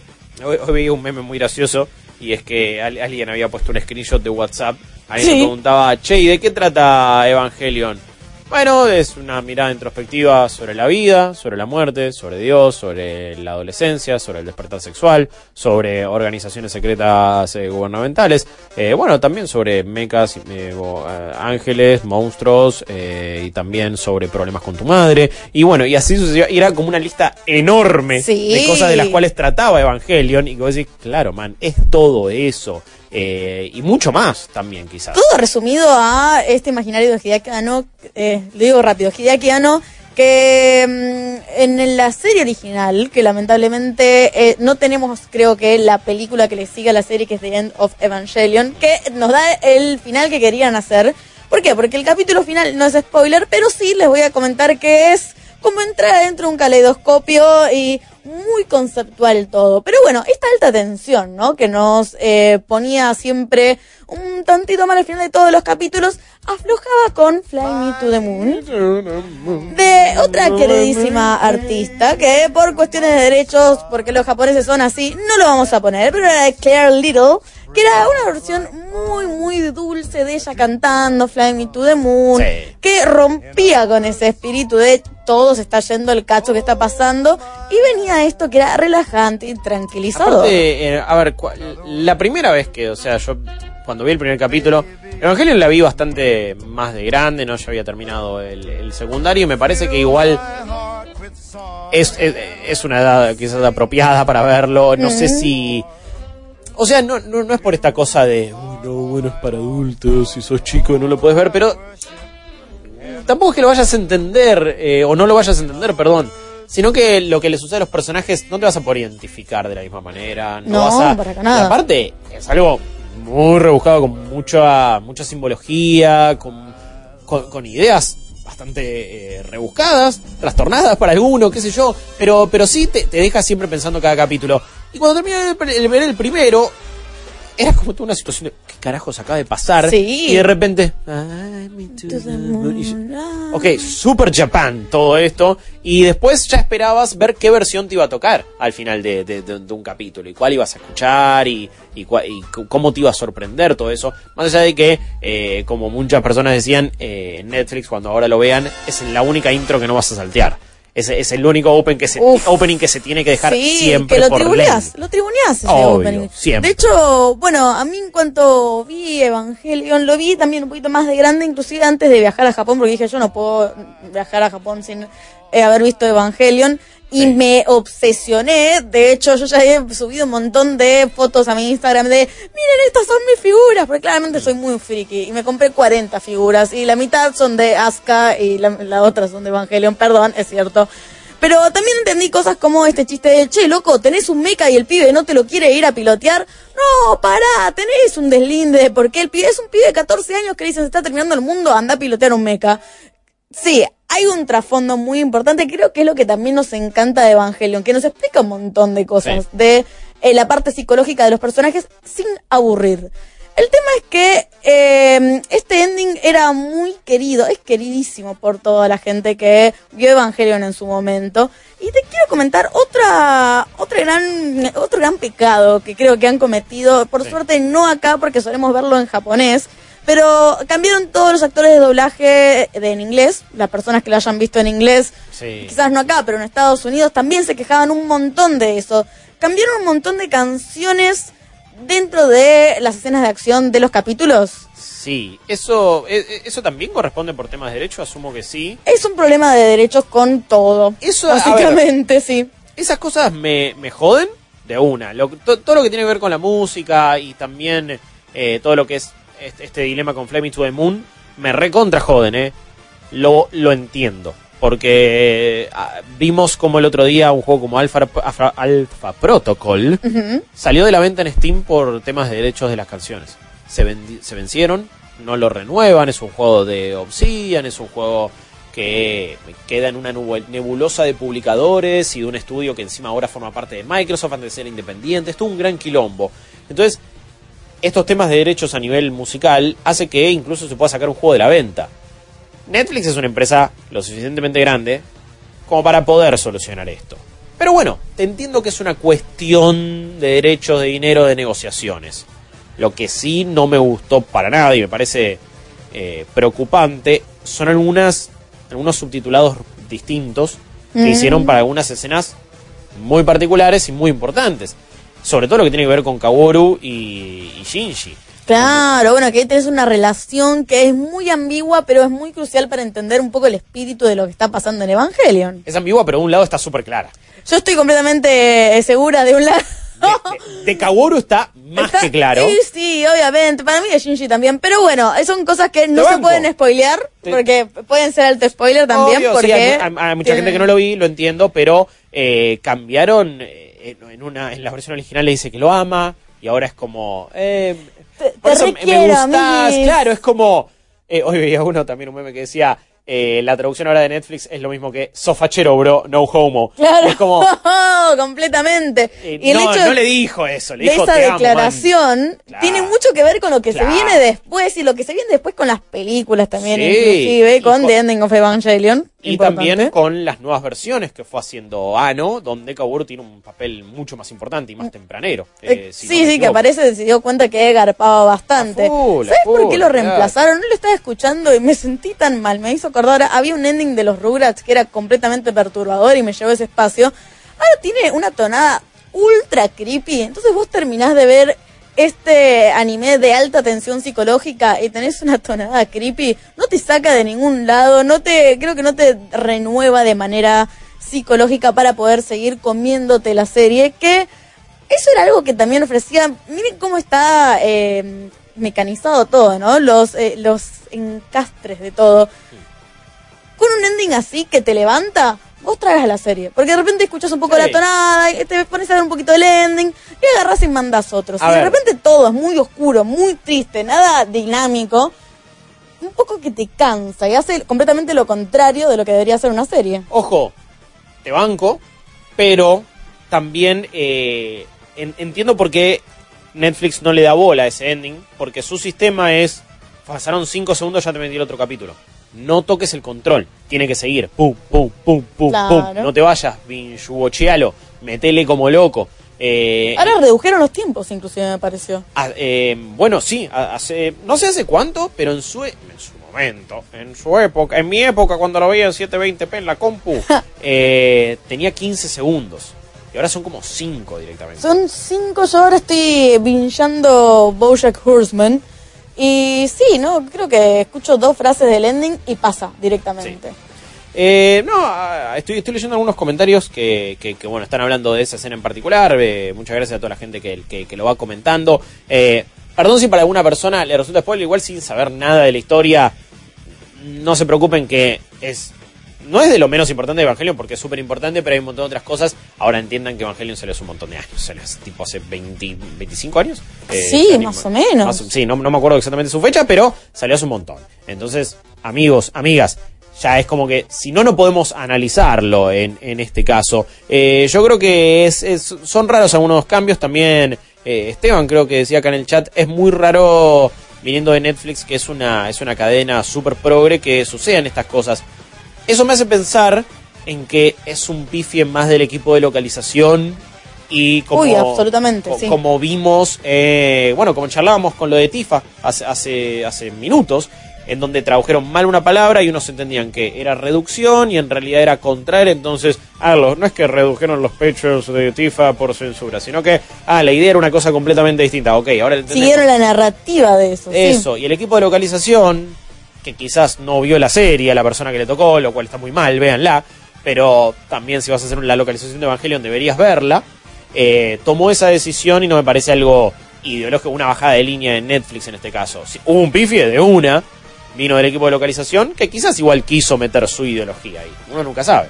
Claro, bueno, es cierto, uno nunca sabe, pero creo que cuando uno está tocando quizás algo como un anime que siempre son tan específicos en el opening y el ending, eh, todo termina siendo una obra de arte magistral, ¿no? Lo tienen uh, bastante equilibrado para saber qué van a poner, cuándo poner. Está bien, muchas veces pasa por una cuestión de algo pop. No te voy a decir que no, te voy a decir que todos tienen la perspectiva de Hideaki Anno. Pero Sí. justamente este señor sí tiene una perspectiva en particular de cómo llevar toda una serie. Súper jugada y mucho más progre que, que, que, que otro. Y en esa época, 1995, si Sí, no me sí, sí, equivoco, sí, ahí, ¿sí? ahí lo veían. Eh, acá Lum nos dice, recién vi en Twitter y parece que fue un tema del traductor, que ya estuvo tuiteando al respecto. Bueno, ok, puede ser. Eh, Nah, nah, pará, pará, pará. Porque las palabras en japonés de me gustas y te amo son bastante. por eso, por eso, pero bueno, yo intuyo que lo van a arreglar. Me parece que se armó el suficiente revuelo como para que no lo arreglen en este caso. También un mensaje que ya tiraron 70 veces, así que lo voy a leer. Dicen, las dos primeras pelis están dobladas al latino por primera vez. Death True, eh, la peli recopilatoria de los primeros 24 episodios, y The End of Evangelion. Eh, así que eso ahora lo tienen traducido a- y doblado al español eh, para por, por primera vez. Pero no lo miren en este español. caso. No, también, sí, olvídate, olvídate. No, no, no. Todo siempre eh, métanle a full idioma japonés y subtítulos en este caso. Eh, así que nada, me, me parece que es, es triste lo que pasa. No. A ver, no creo. Son, ojo, iba a decir que no afecta el disfrute, pero la verdad que son aquellos detalles que elevaron Evangelion a un estatus legendario y mi- mi mítico eh, que, que lo diferencia por completo de otros anime. Así que Capaz que es si lo lo que ves por primera vez, eh, pero eh, realmente para un Die Hard fan te das cuenta cuál es la diferencia que hace. Sí, sí, sí. Y acá también dicen, lo que más me llamó la atención es que hubo un limado que se vio toda la serie hasta llegar a la parte de Kaworu hoy.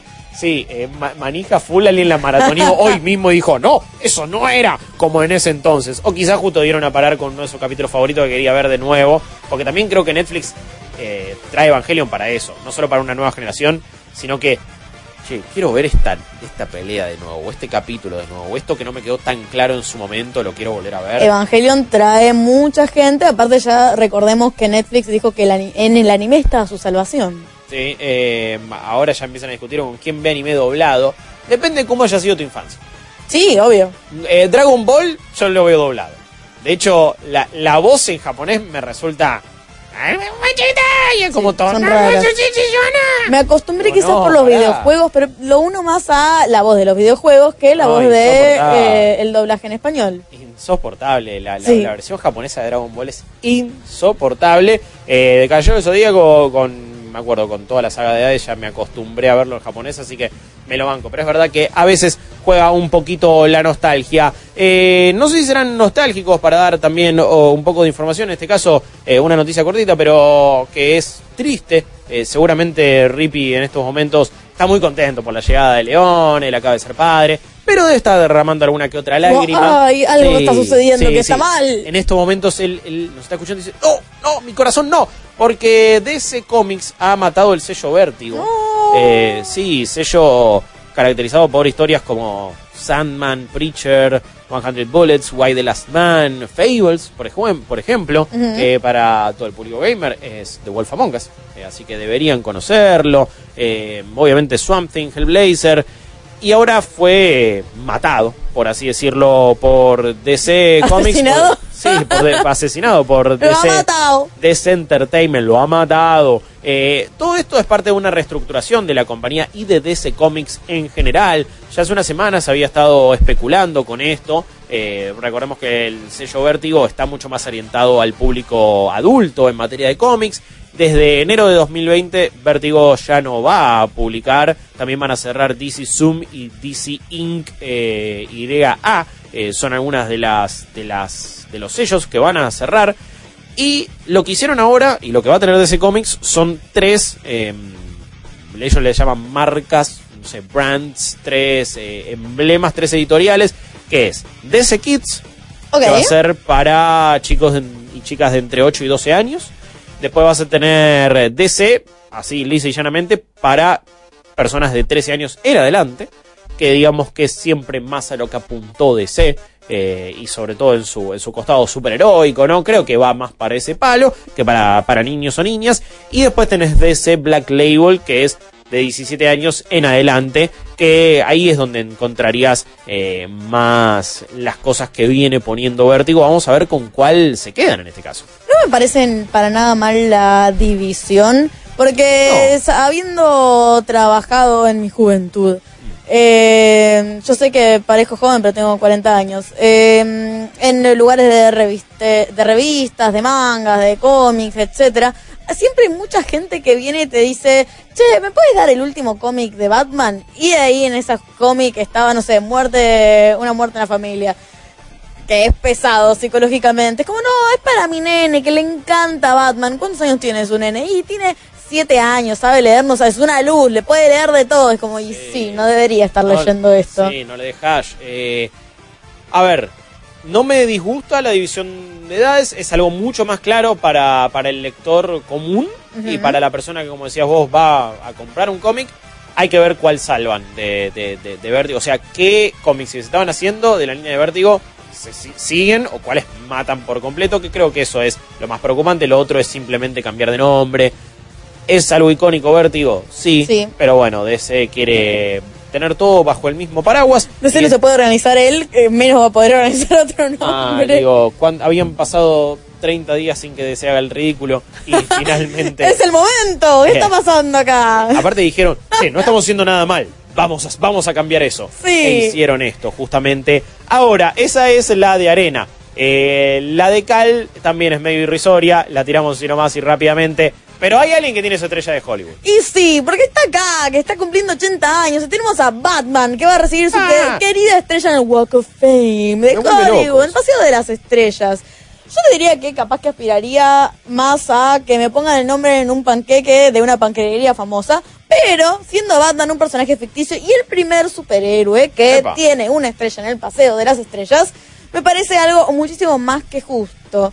No solamente este el comité que decidió la introducción de Batman dijo "Va- hoy es el año de Batman, sino que tenés un montón de gente, a Julia Roberts, 50 Cent, Billy Idol, y tenés también al Robin de 1960, Burt Ward, que también Bien. hizo un libro excelente que se llama algo así como Hombres en Calzas, Sí. que habla de toda su época, Sí. eh, en la que hizo de Batman, muy sesentosa, muy setentosa.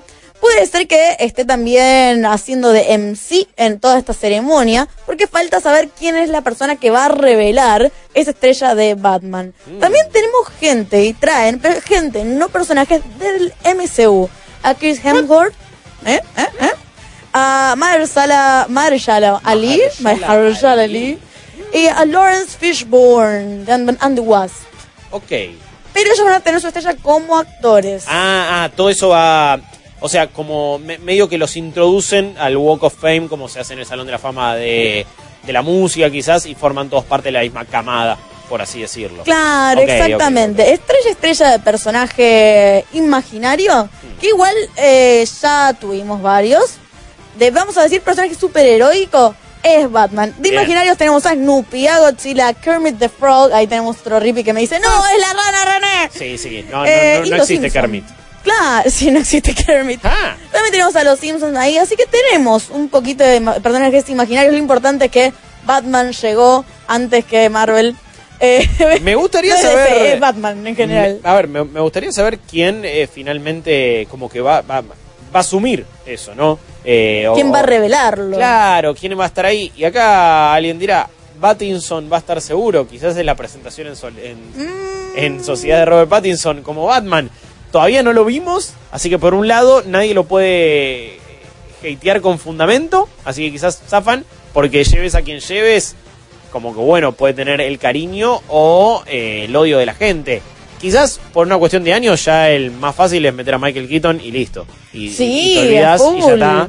Y listo, y no, no entras en ningún conflicto con Ben Affleck, con Christian Bale, ahí la internet se va a matar. En ¿Por qué cambio, no no, Christian Bale, ponele? a mí me encantaría y, Sí, sí, y sería mi elegido, pero bueno, alguien se va a quejar, entonces lo metes a Michael Keaton y es como, eh, ya fue. ¿Sabes a quién tenés que meter para develar la estrella de Batman? ¿A quién? Un Joker. Uh, muy bueno, a Mark, ¿Eh? a Mark Hamill llévalo. A Mark Sha- por Que favor. haga la voz, que haga la Sí. voz y listo. Y desde de, de escondida, simplemente con la voz, lo presenta el Joker. Me encantaría esa alternativa. Eh, dicho todo esto y ya eh, coordinado con nuestros oyentes, en instantes estaremos jugando al antes que den las 20, 40, 41, 96, 60. Puedes seguirte anotando, que si no, de última te llamamos la semana que viene. Nos informamos en un minuto y ya jugamos. Ahora, en un minuto, malditas news. By Claro. El mes de mayo de 2019 fue, en términos de ventas, el peor para el gaming desde 1998, al menos en Estados Unidos. Rise 2 fue el único lanzamiento del mes en alcanzar el top 10 y aún así solo llegó al cuarto lugar, mientras Mortal Kombat 11 lideró la tabla y hasta ahora es el juego más vendido del año. Estos números vienen del grupo analista NPD y aunque se refieren solo a unidades físicas, reflejan un declive de un 3% respecto a 2018.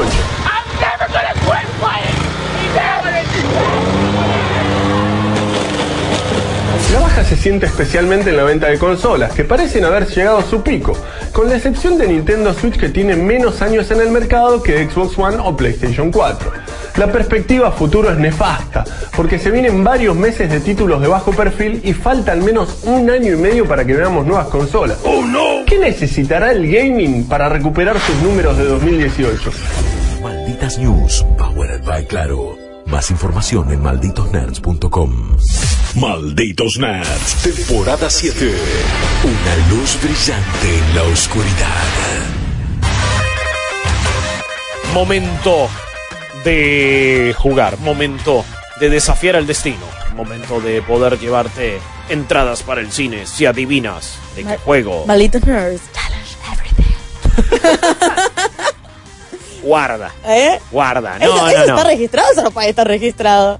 Yo creo que lo habrán registrado, sí. Pero qué, la, qué ladris con Y todo. pero, y pero si no te cagan el logo. Bueno, challenge something. Eh, Mm. acordate que King, la empresa de, Cran- de Candy Crush, quería registrar la palabra saga.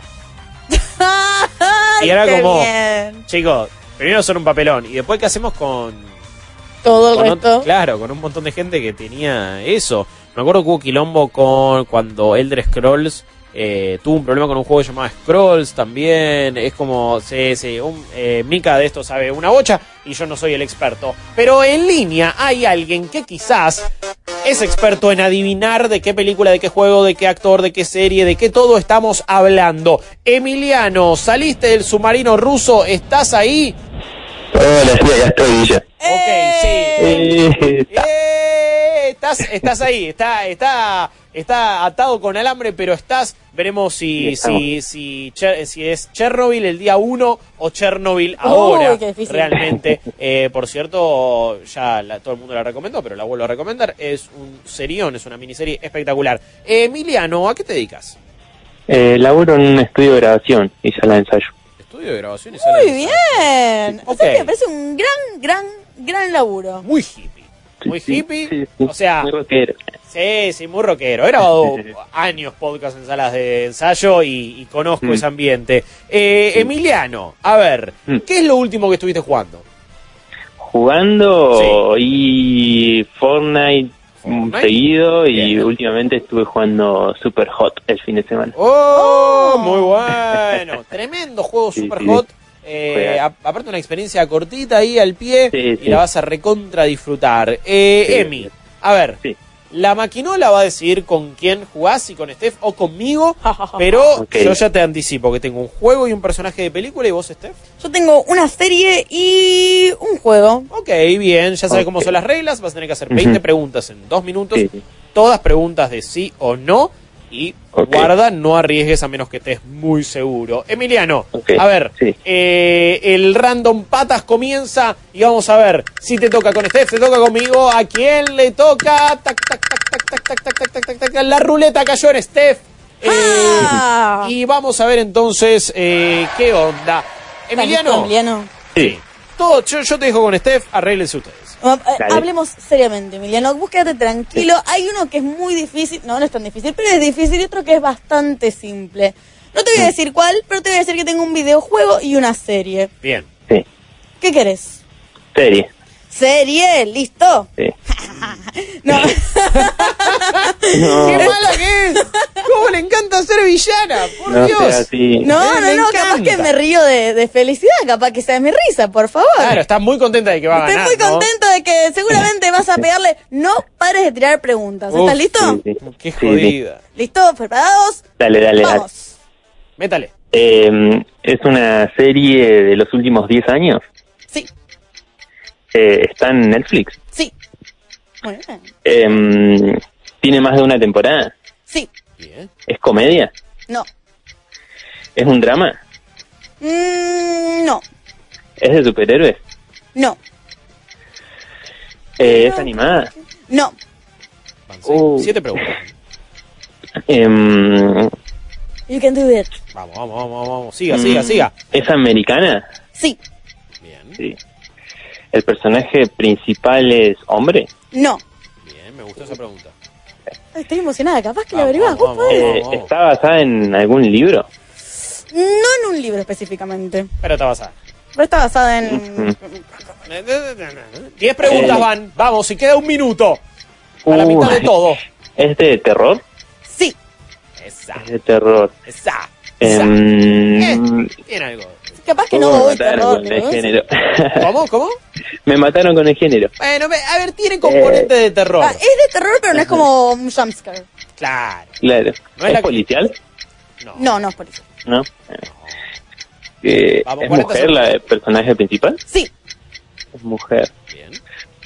Mm, ¿Tiene algo que ver con eh, criaturas de, que no son humanos? Hay criaturas que no son humanos, ¿sí? Sí. Em, 14 preguntas. 25 segundos. eh, ¿Hay fantasmas? Sí. Bien. Hay fantasmas. Uh, Guarda, porque sé que en tu cabeza estás pensando en dos. Pero acordate de todas las preguntas que hiciste. Tiene más de una temporada. sí. Ojo.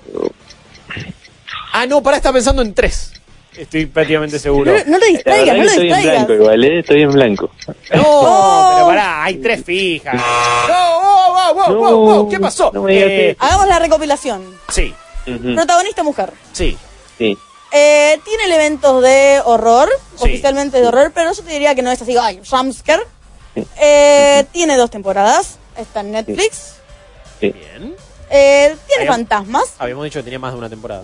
Sí, sí, sí. Claro, pero- ¿No, no dije eso? Sí, sí, pero le tiraste cuántas. Ah, Igual estuviste bien, perdón, estuviste bien. bueno, qué sé yo, no está El- bueno, tengo, tengo que hacer las veces del juez. Fiesta. Tengo que hacer las veces del juez. Claro. No, pero estuviste bien, estuviste bien. Está, está con la mente en blanco, así que lo estás Claro, Ayudémoslo. sí. Yo te hago la, la recopilación de cosas que seguramente estabas pensando. Está basada en algo que no es un libro, pero es muy similar. Claro. Eh, ahí puede ir. Hay, co- hay personajes que no, eh, o sea, que no son solamente humanos. eh, eh, tienen Ujú. componentes de terror. Eh, bueno, ¿por dónde vamos? ¿Por ver, dónde vamos? Yo quiero ver el chat. Quiero ver eh, acá el chat ya lo está tirando, pero bueno, eh, veremos, veremos. Eh, ¿Qué onda? Vamos, 5, Mm, 4, 3, 2, 1. y- y me arriesgo por... ¿Cómo? Ah, Dale. ¿tiró? Sí. ¿Eh? Sabrina. No sé.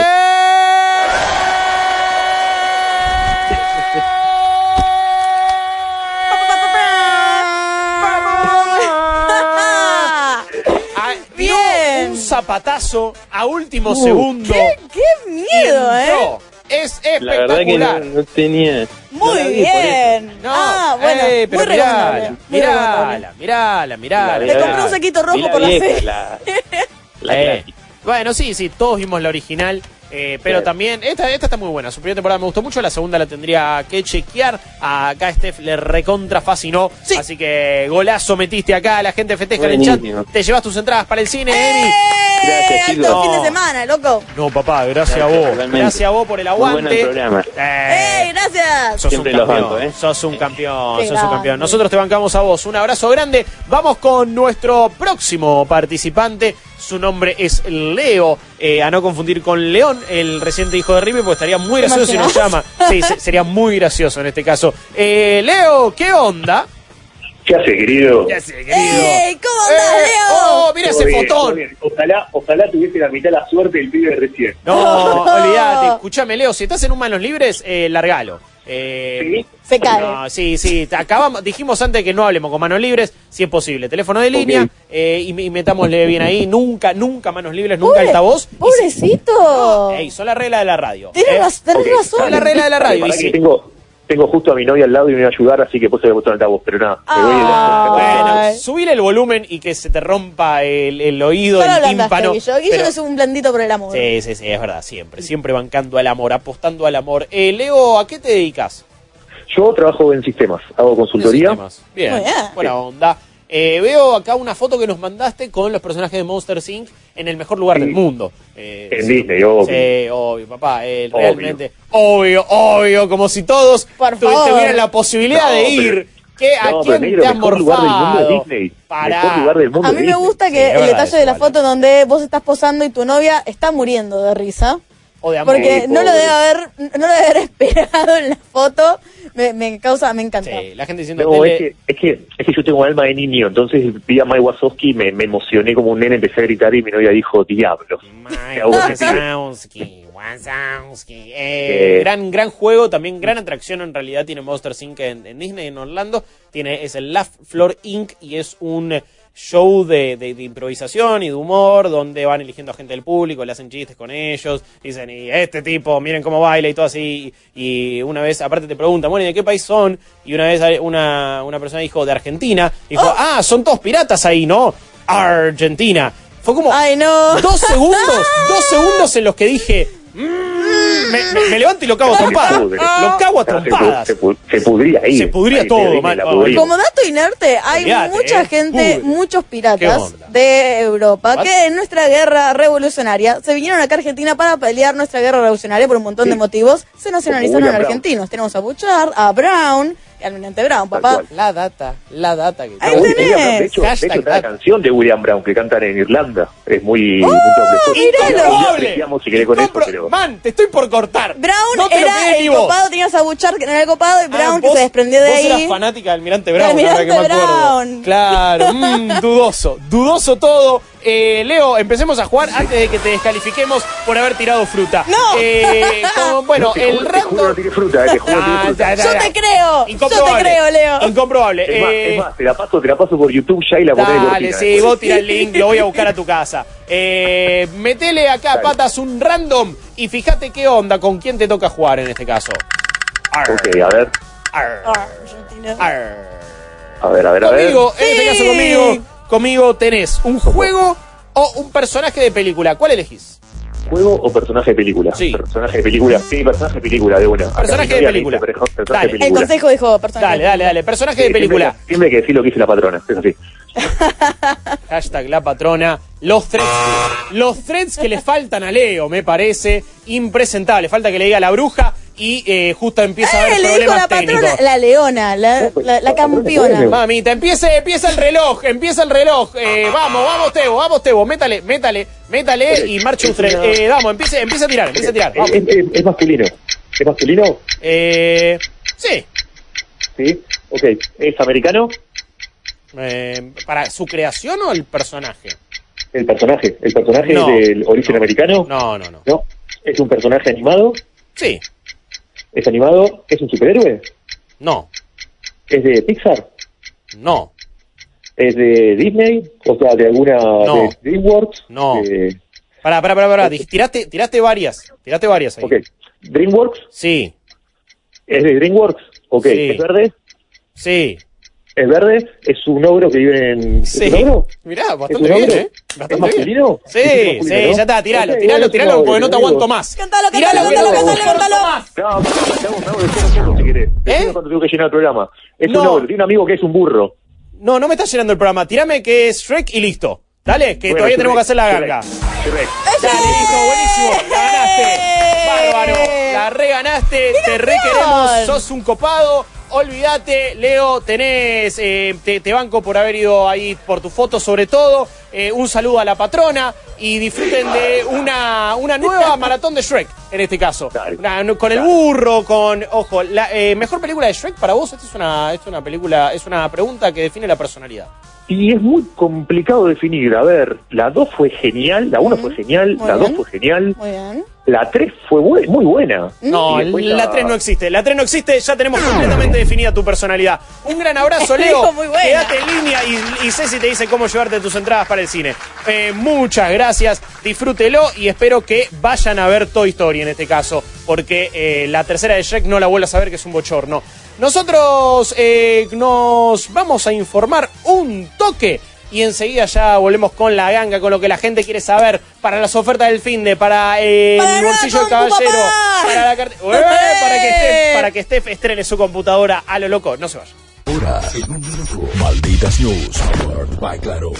Los que creían que los Battle Royale eran una moda pasajera estaban tristemente equivocados. Fortnite es el juego más popular del mundo, PUBG sigue atrayendo multitudes y todos los meses salen nuevos títulos, algunos excelentes como Apex Legends y otros tan originales como Tetris 99. El nuevo Battle Royale de moda va por ese lado. Mario Royale es una carrera entre 75 jugadores para terminar un nivel del clásico plataformero antes que nadie. El juego es una creación del programador Inferno Plus y corre en cualquier navegador. Por supuesto es gratuito y por supuesto es una clara infracción a los derechos de autor, aunque su creador parece estar casi desafiando a Nintendo a que mande esa carta documento. Mario Royal es divertidísimo. Anda a www.infernoplus.com barra Royal y disfrútalo antes de que la gran N lo baje de un plumazo. Malditas News, powered by Claro. Más información en malditosnerds.com. Open Gangnam Style. Gangnam Style. Op, op, op, op. Open Gangnam Style. Gangnam Style. Open Gangnam Style. ¡Eh! ¿Qué onda, amigos y amigas? Eh, se viene una nueva ganga, se vienen nuevos descuentos, se vienen sorpresas, se vienen cositas lindas que vos podés disfrutar en esta sección donde te tiramos los mejores descuentos de todas las tiendas, de todas las plataformas que vos tengas.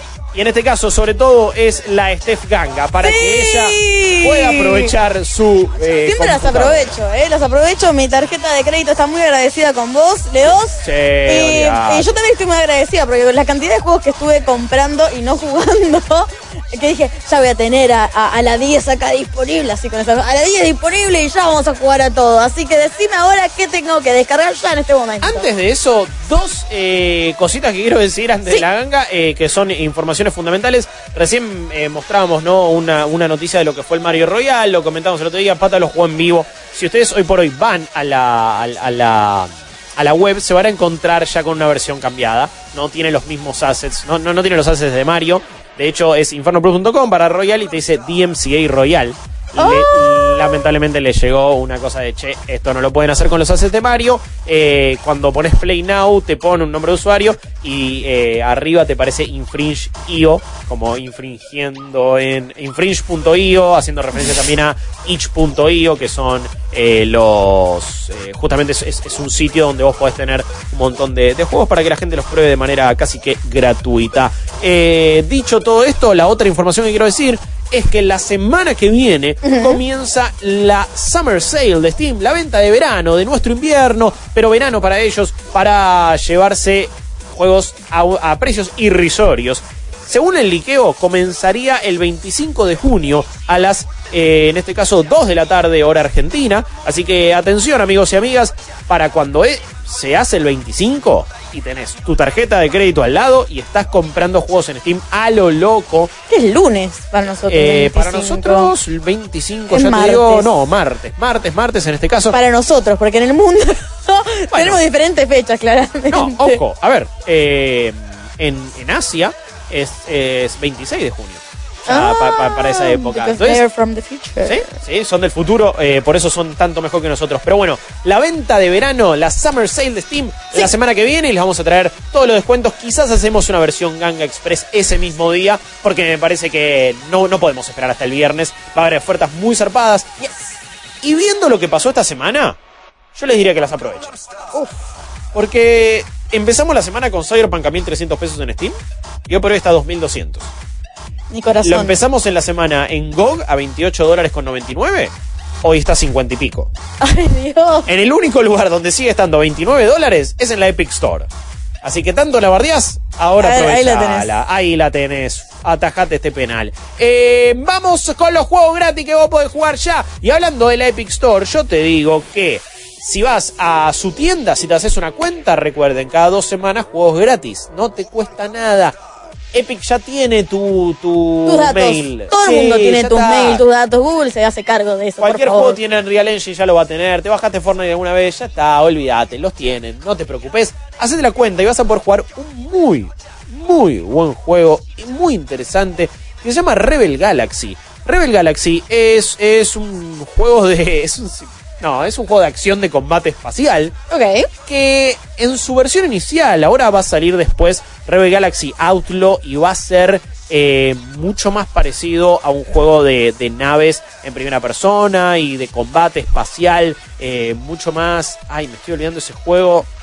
De combate espacial que fue muy popular, que no es Star Citizen, sino que es otro, que el chat seguramente ya me va a decir. Qué miedo, porque yo te voy a decir un juego de combate espacial, pero de- en realidad es de exploración espacial que no fue popular. Estoy No, pensando ¿Y la cuál? esquina No, opuesta. este fue sumamente popular, todo el mundo lo jugó y no me sale en estos momentos y me quiero matar. El chat lo va a saber decir en instantes, pero bueno, va a salir una expansión entonces y una, una reinvención total de Rebel Galaxy llamada Outlaw, que se va a parecer más a otros títulos, pero lo bueno que tenía el Rebel Galaxy original es que era medio una especie de diablo, pero donde eras un Space Cowboy con tu nave cumpliendo misiones, juntando loot, con un combate que sería medio eh, naval pero en el espacio, con, vos la veías como medio isométrica la nave, e ibas disparando, ibas enfrentando, enfrentándote eh, a, otras, a, a otras naves. Están tirando todos menos, menos el que estoy pensando. No es EVE Online, no es No Man's Sky.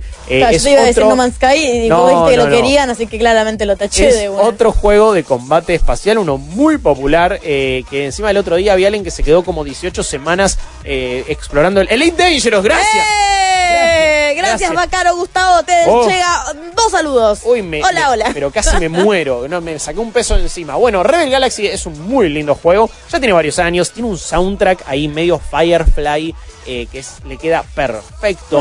Eh, no, no, es, es un muy lindo juego y ahora lo tienen gratis en la Epic Game Store. Eso es entre los juegos gratis que van a poder jugar esta semana. Pero en Steam yo creo que no van a estar las mejores ofertas eh, justamente este fin de, porque estamos esperando y están todos esperando a la Summer Sale de la semana que viene. Entonces quizás no van a gastar algunos cartuchos, pero si van a la parte de o, ofertas especiales, Vas a tener descuentos también en juegos nuevos. Por ejemplo, Bloodstain Ritual of the Night está con un 10% de descuento, lo tenés a 800 pesos. My Friend Pedro tiene 15% de descuento. Vean el análisis de Fichi en malitosnerds.com de, My Fe- de My Friend Pedro. Mm, Es lo que dice Rippy, lo que había dicho Rippy, que con Es una, es una decepción. Oh, es no. una decepción. Pedro, ¿qué me has hecho? Pedro. Pero que me ha hecho. Eh, sí, tiene, tiene mucho estilo, pero poca sustancia. Shadow of the Tomb Raider no para de estar en oferta toda la semana, 60% de descuento. Como bueno. 263 pesos. Que le, eh, cómprenlo de, de caridad ya a esta altura. Igual es un buen juego y tiene mucho contenido. Sí. Rise, Rise of the Tomb Raider es un juego mejor todavía y está a 97 pesos. Aprovechalo. Celeste, uno de los mejores juegos del año pasado, Uf. 40% de descuento. Yo no le 100 agregan este DLC, chabón. eh, Aprovechá 134 pesos. Una ganga. Football Manager 2019, que va a formar parte del Game Pass de PC, está a 394 pesos. Epa, epa, Guillo Alerta. Eh, Lark Survival Evolved está a 189. Nio, versión completa.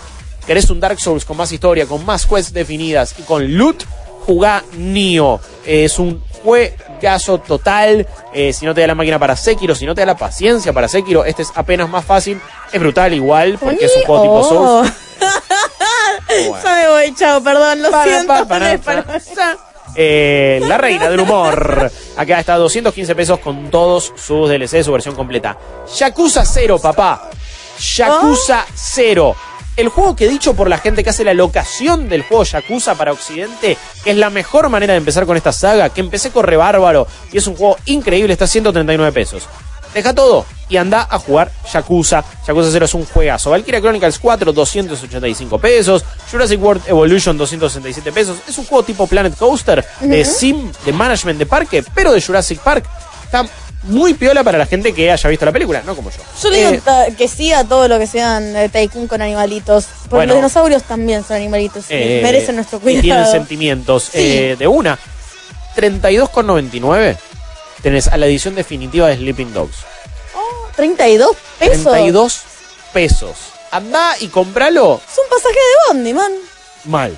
Por cierto, Por cierto. una gaseosa cola te sale más. Eh, el Sleeping Dogs es un juegazo, yo que sé que ya puede quedar un poquito viejo, pero la edición definitiva está como todavía se ve mejor. Es un juego hermoso, eh, con mucho contenido, buena historia, buenos personajes, buena jugabilidad. La verdad que un open world como pocos se han hecho, 32 pesos. Mortal Kombat 11 bajó un poquito de precio, está en 995 pesos. Que cuando lo, cuando lo pasas a dólares, un juego full price a ese precio es nada, es mucho menos de 30 dólares. Y es un juego que salió hace nada también. Sí, estamos hablando que- de menos de 25 dólares. Eh, la verdad que está muy bien. Eh, tenés otros Mortal Kombat también con precios reducidos. Jaskos 3 a 50 pesos. Yakuza Kiwami, eh, que sería la remake del 1, si no me equivoco, 480 pesos. La edición juego del año del primer eh, reboot de Tomb Raider que salió a 50 pesos. Injustice 2, 520. Jaskos 4 263 pesos, pero no te lo recomiendo. Eh, hay, hay- hay bastantes ofertas, no sé si las eh, más resonantes. Tenés Bayonetta, si no jugaste el, ori- el original, es, una es un muy lindo porteo, 70 pesos, guarda. Es un hack and slash piola. De nuevo, no te da la máquina para Devil May Cry 5, no te da el bolsillo quizás, no jugaste Bayonetta, eh, metele ahí, en este caso, y lo vas a poder disfrutar. Deus Ex Mankind Divided no es el mejor de los dos, pero está a 50 pesos. Uh, este es un juegazo. Dusk está a 168 pesos. Y es un FPS old school, old school tipo Quake, que salió hace poquito, salió a fines del año pasado. Y es una joyita que pasó un poquito por debajo del radar, pero que deberían chequear. Life is Strange Before the Storm, la precuela de Life is Strange, está a 60 pesos nomás también. Yo creo que lo podrían aprovechar. Eh, más descuentos para juegos uh, como Vanquish. Las mejores 5 horas que vas a poder jugar. Un juego Cinco horas, es cortísimo. es súper corto, es un shooter eh, que, que- que, a ver, es súper mega archi frenético. Eh, yo creo que es, es uno de los juegos. Bueno, primero estaba eh, escondido en consolas y eh, hasta que no lo relanzaron, eh, es un juego de Platinum Games aparte, aparte, aparte. no, pero a- a- aparte es un juego de Platinum. ¿Qué nos pasó? Es viernes. Y es un shooter de Platinum y tiene un- una velocidad, una dinámica, una adrenalina. Eh, y como y nunca había salido en PC, salió el 25 de mayo de 2017, ya hace un tiempo, ¿no? Ya hace dos anitos, pero no lo puedes, eh, no, no, no la puedes pifiar con Vanquish. Es la mejor película de acción que vas a jugar a solamente 70 pesos. Estoy viendo qué más hay. Un Life is Strange 2, lo tenés ahí barato también, lo recomiendo. Tenés algunas cosas para realidad virtual, si tenés algún casco, si tenés la suerte en este caso. Pero bueno, veremos qué pasa con la semana de. con la oferta de la semana que viene en Steam. Vamos ahora a PlayStation Store. Que de nuevo, siempre hacemos la salvedad, está en dólares. No se hagan una cuenta argentina, háganse una cuenta estadounidense porque está más cara la argentina. Pero tenemos un montón de juegos que, cuyas ofertas terminan el 24 de junio a 10 dólares o menos. Ok. En este caso, sí, tenemos. Tres días tenemos. Sí, si querés volver a jugar GTA San Andreas, lo podés hacer. No sé por qué lo harías. Quizá para sacar una screenshot del meme de Oh shit, here we go again. Sí, ¿no? De, de CJ, vale, vale 9 dólares. Para mí por eso también lo están sacando, ¿eh? Porque revivió el meme, ya Olvídate, está. olvídate. No hay drag queen. Bueno, ah, eh, hay un drag queen muy famoso que está usando mucho ese meme. ¿En serio? Aquaria. Oh, Aquaria Sí. campeona. Ex, Sí. eh, ex, ex campeona de, de, de RuPaul. ¿Temporada cuál fue? ¿La 10? ¿La, On- la 9? ¿La 10? La 10. La última fue la 11. La última fue la 10. 11, fue la 10. Fue la 10. Sí, sí, sí. Acuaria me, me- me- me cayó bien. Sí. Eh, era más Team Cracker. Eh, Sí, siempre, toda la vida. Miss Cracker, una genia. Eh, Bully, 9 dólares. Está eh, de los mejores juegos que ha hecho, Rock, que ha hecho Rockstar. ¿Dónde está el Bully 2? Todos nos preguntamos. No creo, por ahora no va a llegar. Ey, abrieron un casino nuevo en GTA V. Mal, le siguen dando soporte a GTA V. Sí, ven. No, es que a ver, siguen facturando, pero muy zarpado. Ojalá que eventualmente Red Dead Redemption termine haciendo eso. Yo creo que va a pasar. Psychonauts, el original, es un juegón, ¿eh?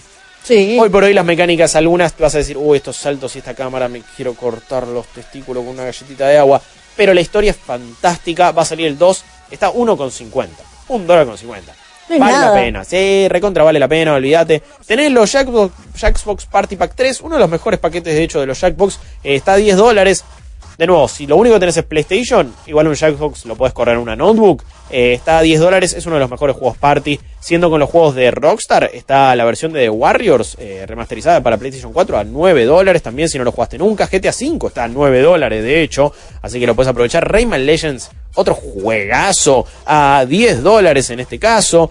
Si tenés si tenés casco de realidad virtual y si no lo tenés también, hay otro juego party que no te puedes perder que es Keep Talking and Nobody Explodes. Oh, excelente, sí, lo jugué con, tremendo. no con realidad virtual, sino manuales, yo también, yo con todo, sí, sí, sí, sí. Eh, no es necesario tener el casco, pero cuando tenés el casco es una Más situación mucho más inmersiva y más tenso. Básicamente, una persona está mirando la tele y ve un maletín que sería una bomba, el resto no ve la tele, tiene un manual y vos, le- la persona que está viendo la bomba, le tiene que estar diciendo, bueno, hay tres cables, uno de color rojo y dos azules, ¿qué hago en ese caso? Bueno, cortar el del medio. Y así todos tienen que ir laburando para que no explote la bomba. Justamente cada vez se pone más difícil. Es un juegazo. ¿Te gustan las aventuras gráficas? Tenés Full Throttle Remaster a 2 dólares con 24. Eh, ¿Te quedaste con ganas de alguna vez probar un juego como Manhunt? Que estaba bueno. De nuevo, Rockstar metiendo a full. Está a 9 dólares. Eh, tenés también los Deus Ex, el Human Revolution. Estaba para PlayStation 3 en este caso, pero estaba a 5 dólares. El juego Zombie es un juego gauchito. Está a 7 dólares. Eh, Lara Croft y And the Temple of Osiris y el Season Pass Pack está 4 dólares con 34. Esos juegos son muy divertidos. Ojo, el próximo Darksiders, el Genesis, es Sí. lo mismo que fue Lara Croft. Este tipo de juegos, And the Temple of Osiris y, y su secuela, o esta era la secuela, ya no me acuerdo. Pero para la saga Darksiders no está nada mal. Eh, la edición especial de Maker 4 está a 7 dólares con 50 en este caso. Eh, tenés Child of Light. Uh, ese es un muy lindo juego. JRPG excelente. 4 dólares con 50. Lo tenés ahí para PlayStation 4. Un juego que lamentablemente no tuvo secuela y es un tipo de juego que Ubisoft dejó de hacer. Pero bueno, lo pueden disfrutar ahí. Tenés eh, Dark Souls 2 a 10 dólares. Tenés Little Nightmares a 6. Entre las cosas que más me van llamando la atención. Ultimate Marvel vs. Capcom 3.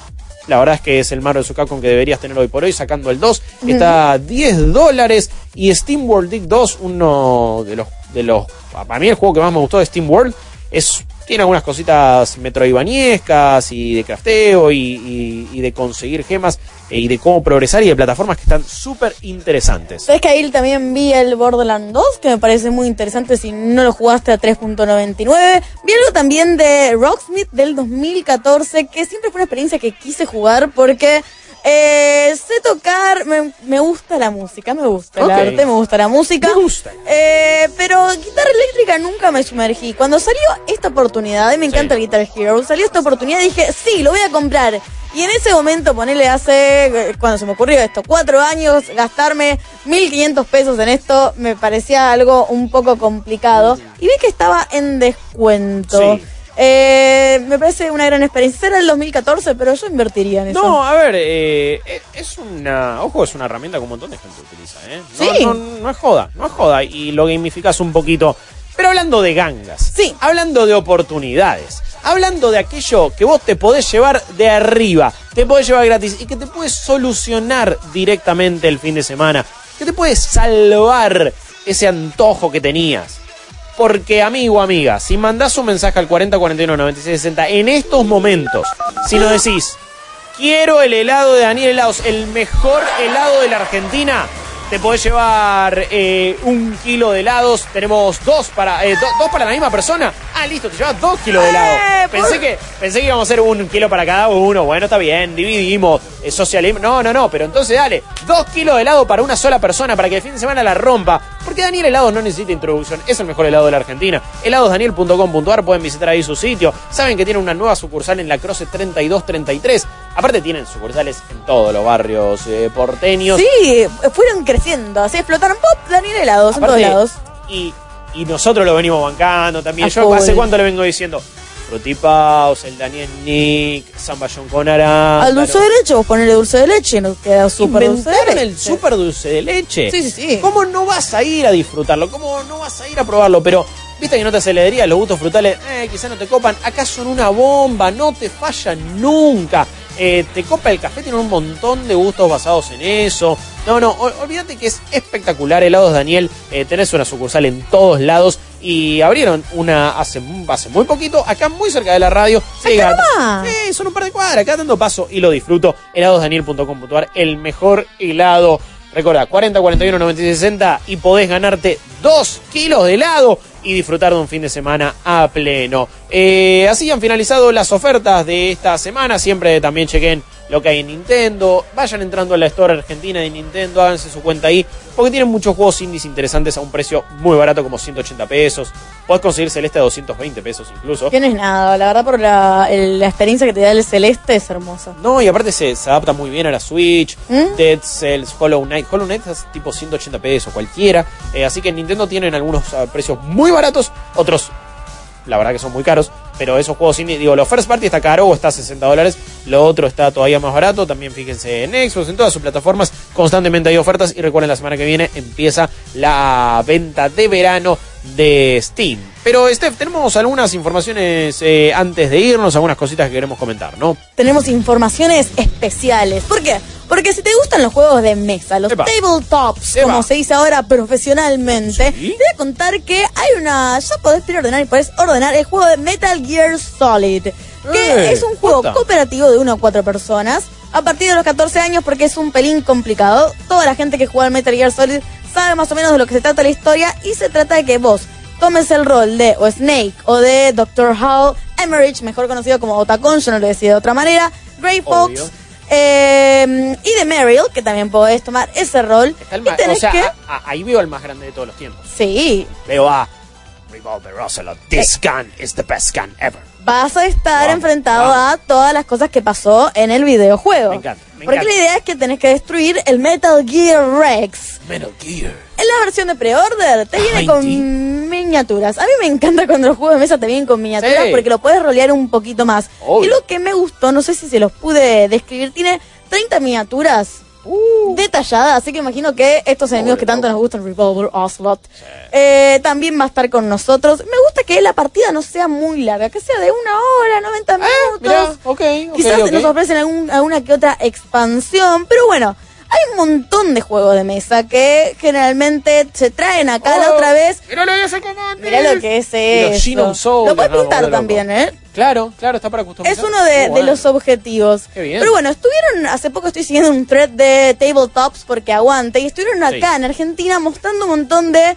bibliotecas, ludotecas, con la Mirá. gente que colecciona estos tabletops. Buena Y para acelerar esto tenemos la Geek Out Fest, Oh. que es este fin de semana, el 22 y 23 de junio. El año pasado, cachate esto, el año pasado Me juntaron 2.500, hashtag cachate esto, Me cacho en mí. 2.500 personas en su predio. Esta vez lo van a hacer en el Colegio San José, que está acá en 11.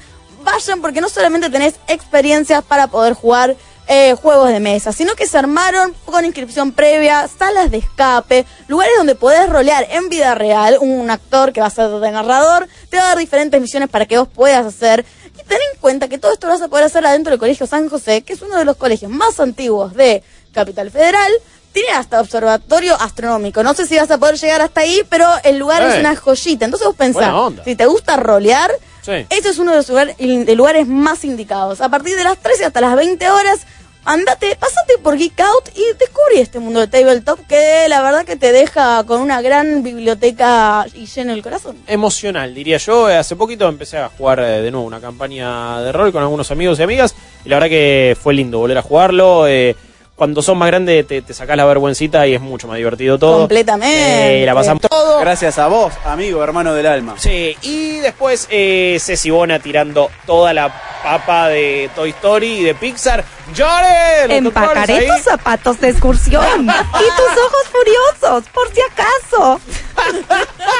Necesito ir a. Quiero correr a ver películas de Pixar Vale. ahora. Un Eh, momento, encendí con- el cohete. Sí, con Ceci para que las vaya ahí haciendo un live eh, tweeting y, y todo, minuto a minuto. Y el gran patas ahí de la gente en los controles de video. Ustedes se quedan con una nueva edición de Malditas Movies. Nosotros nos reencontramos mañana. Adiós.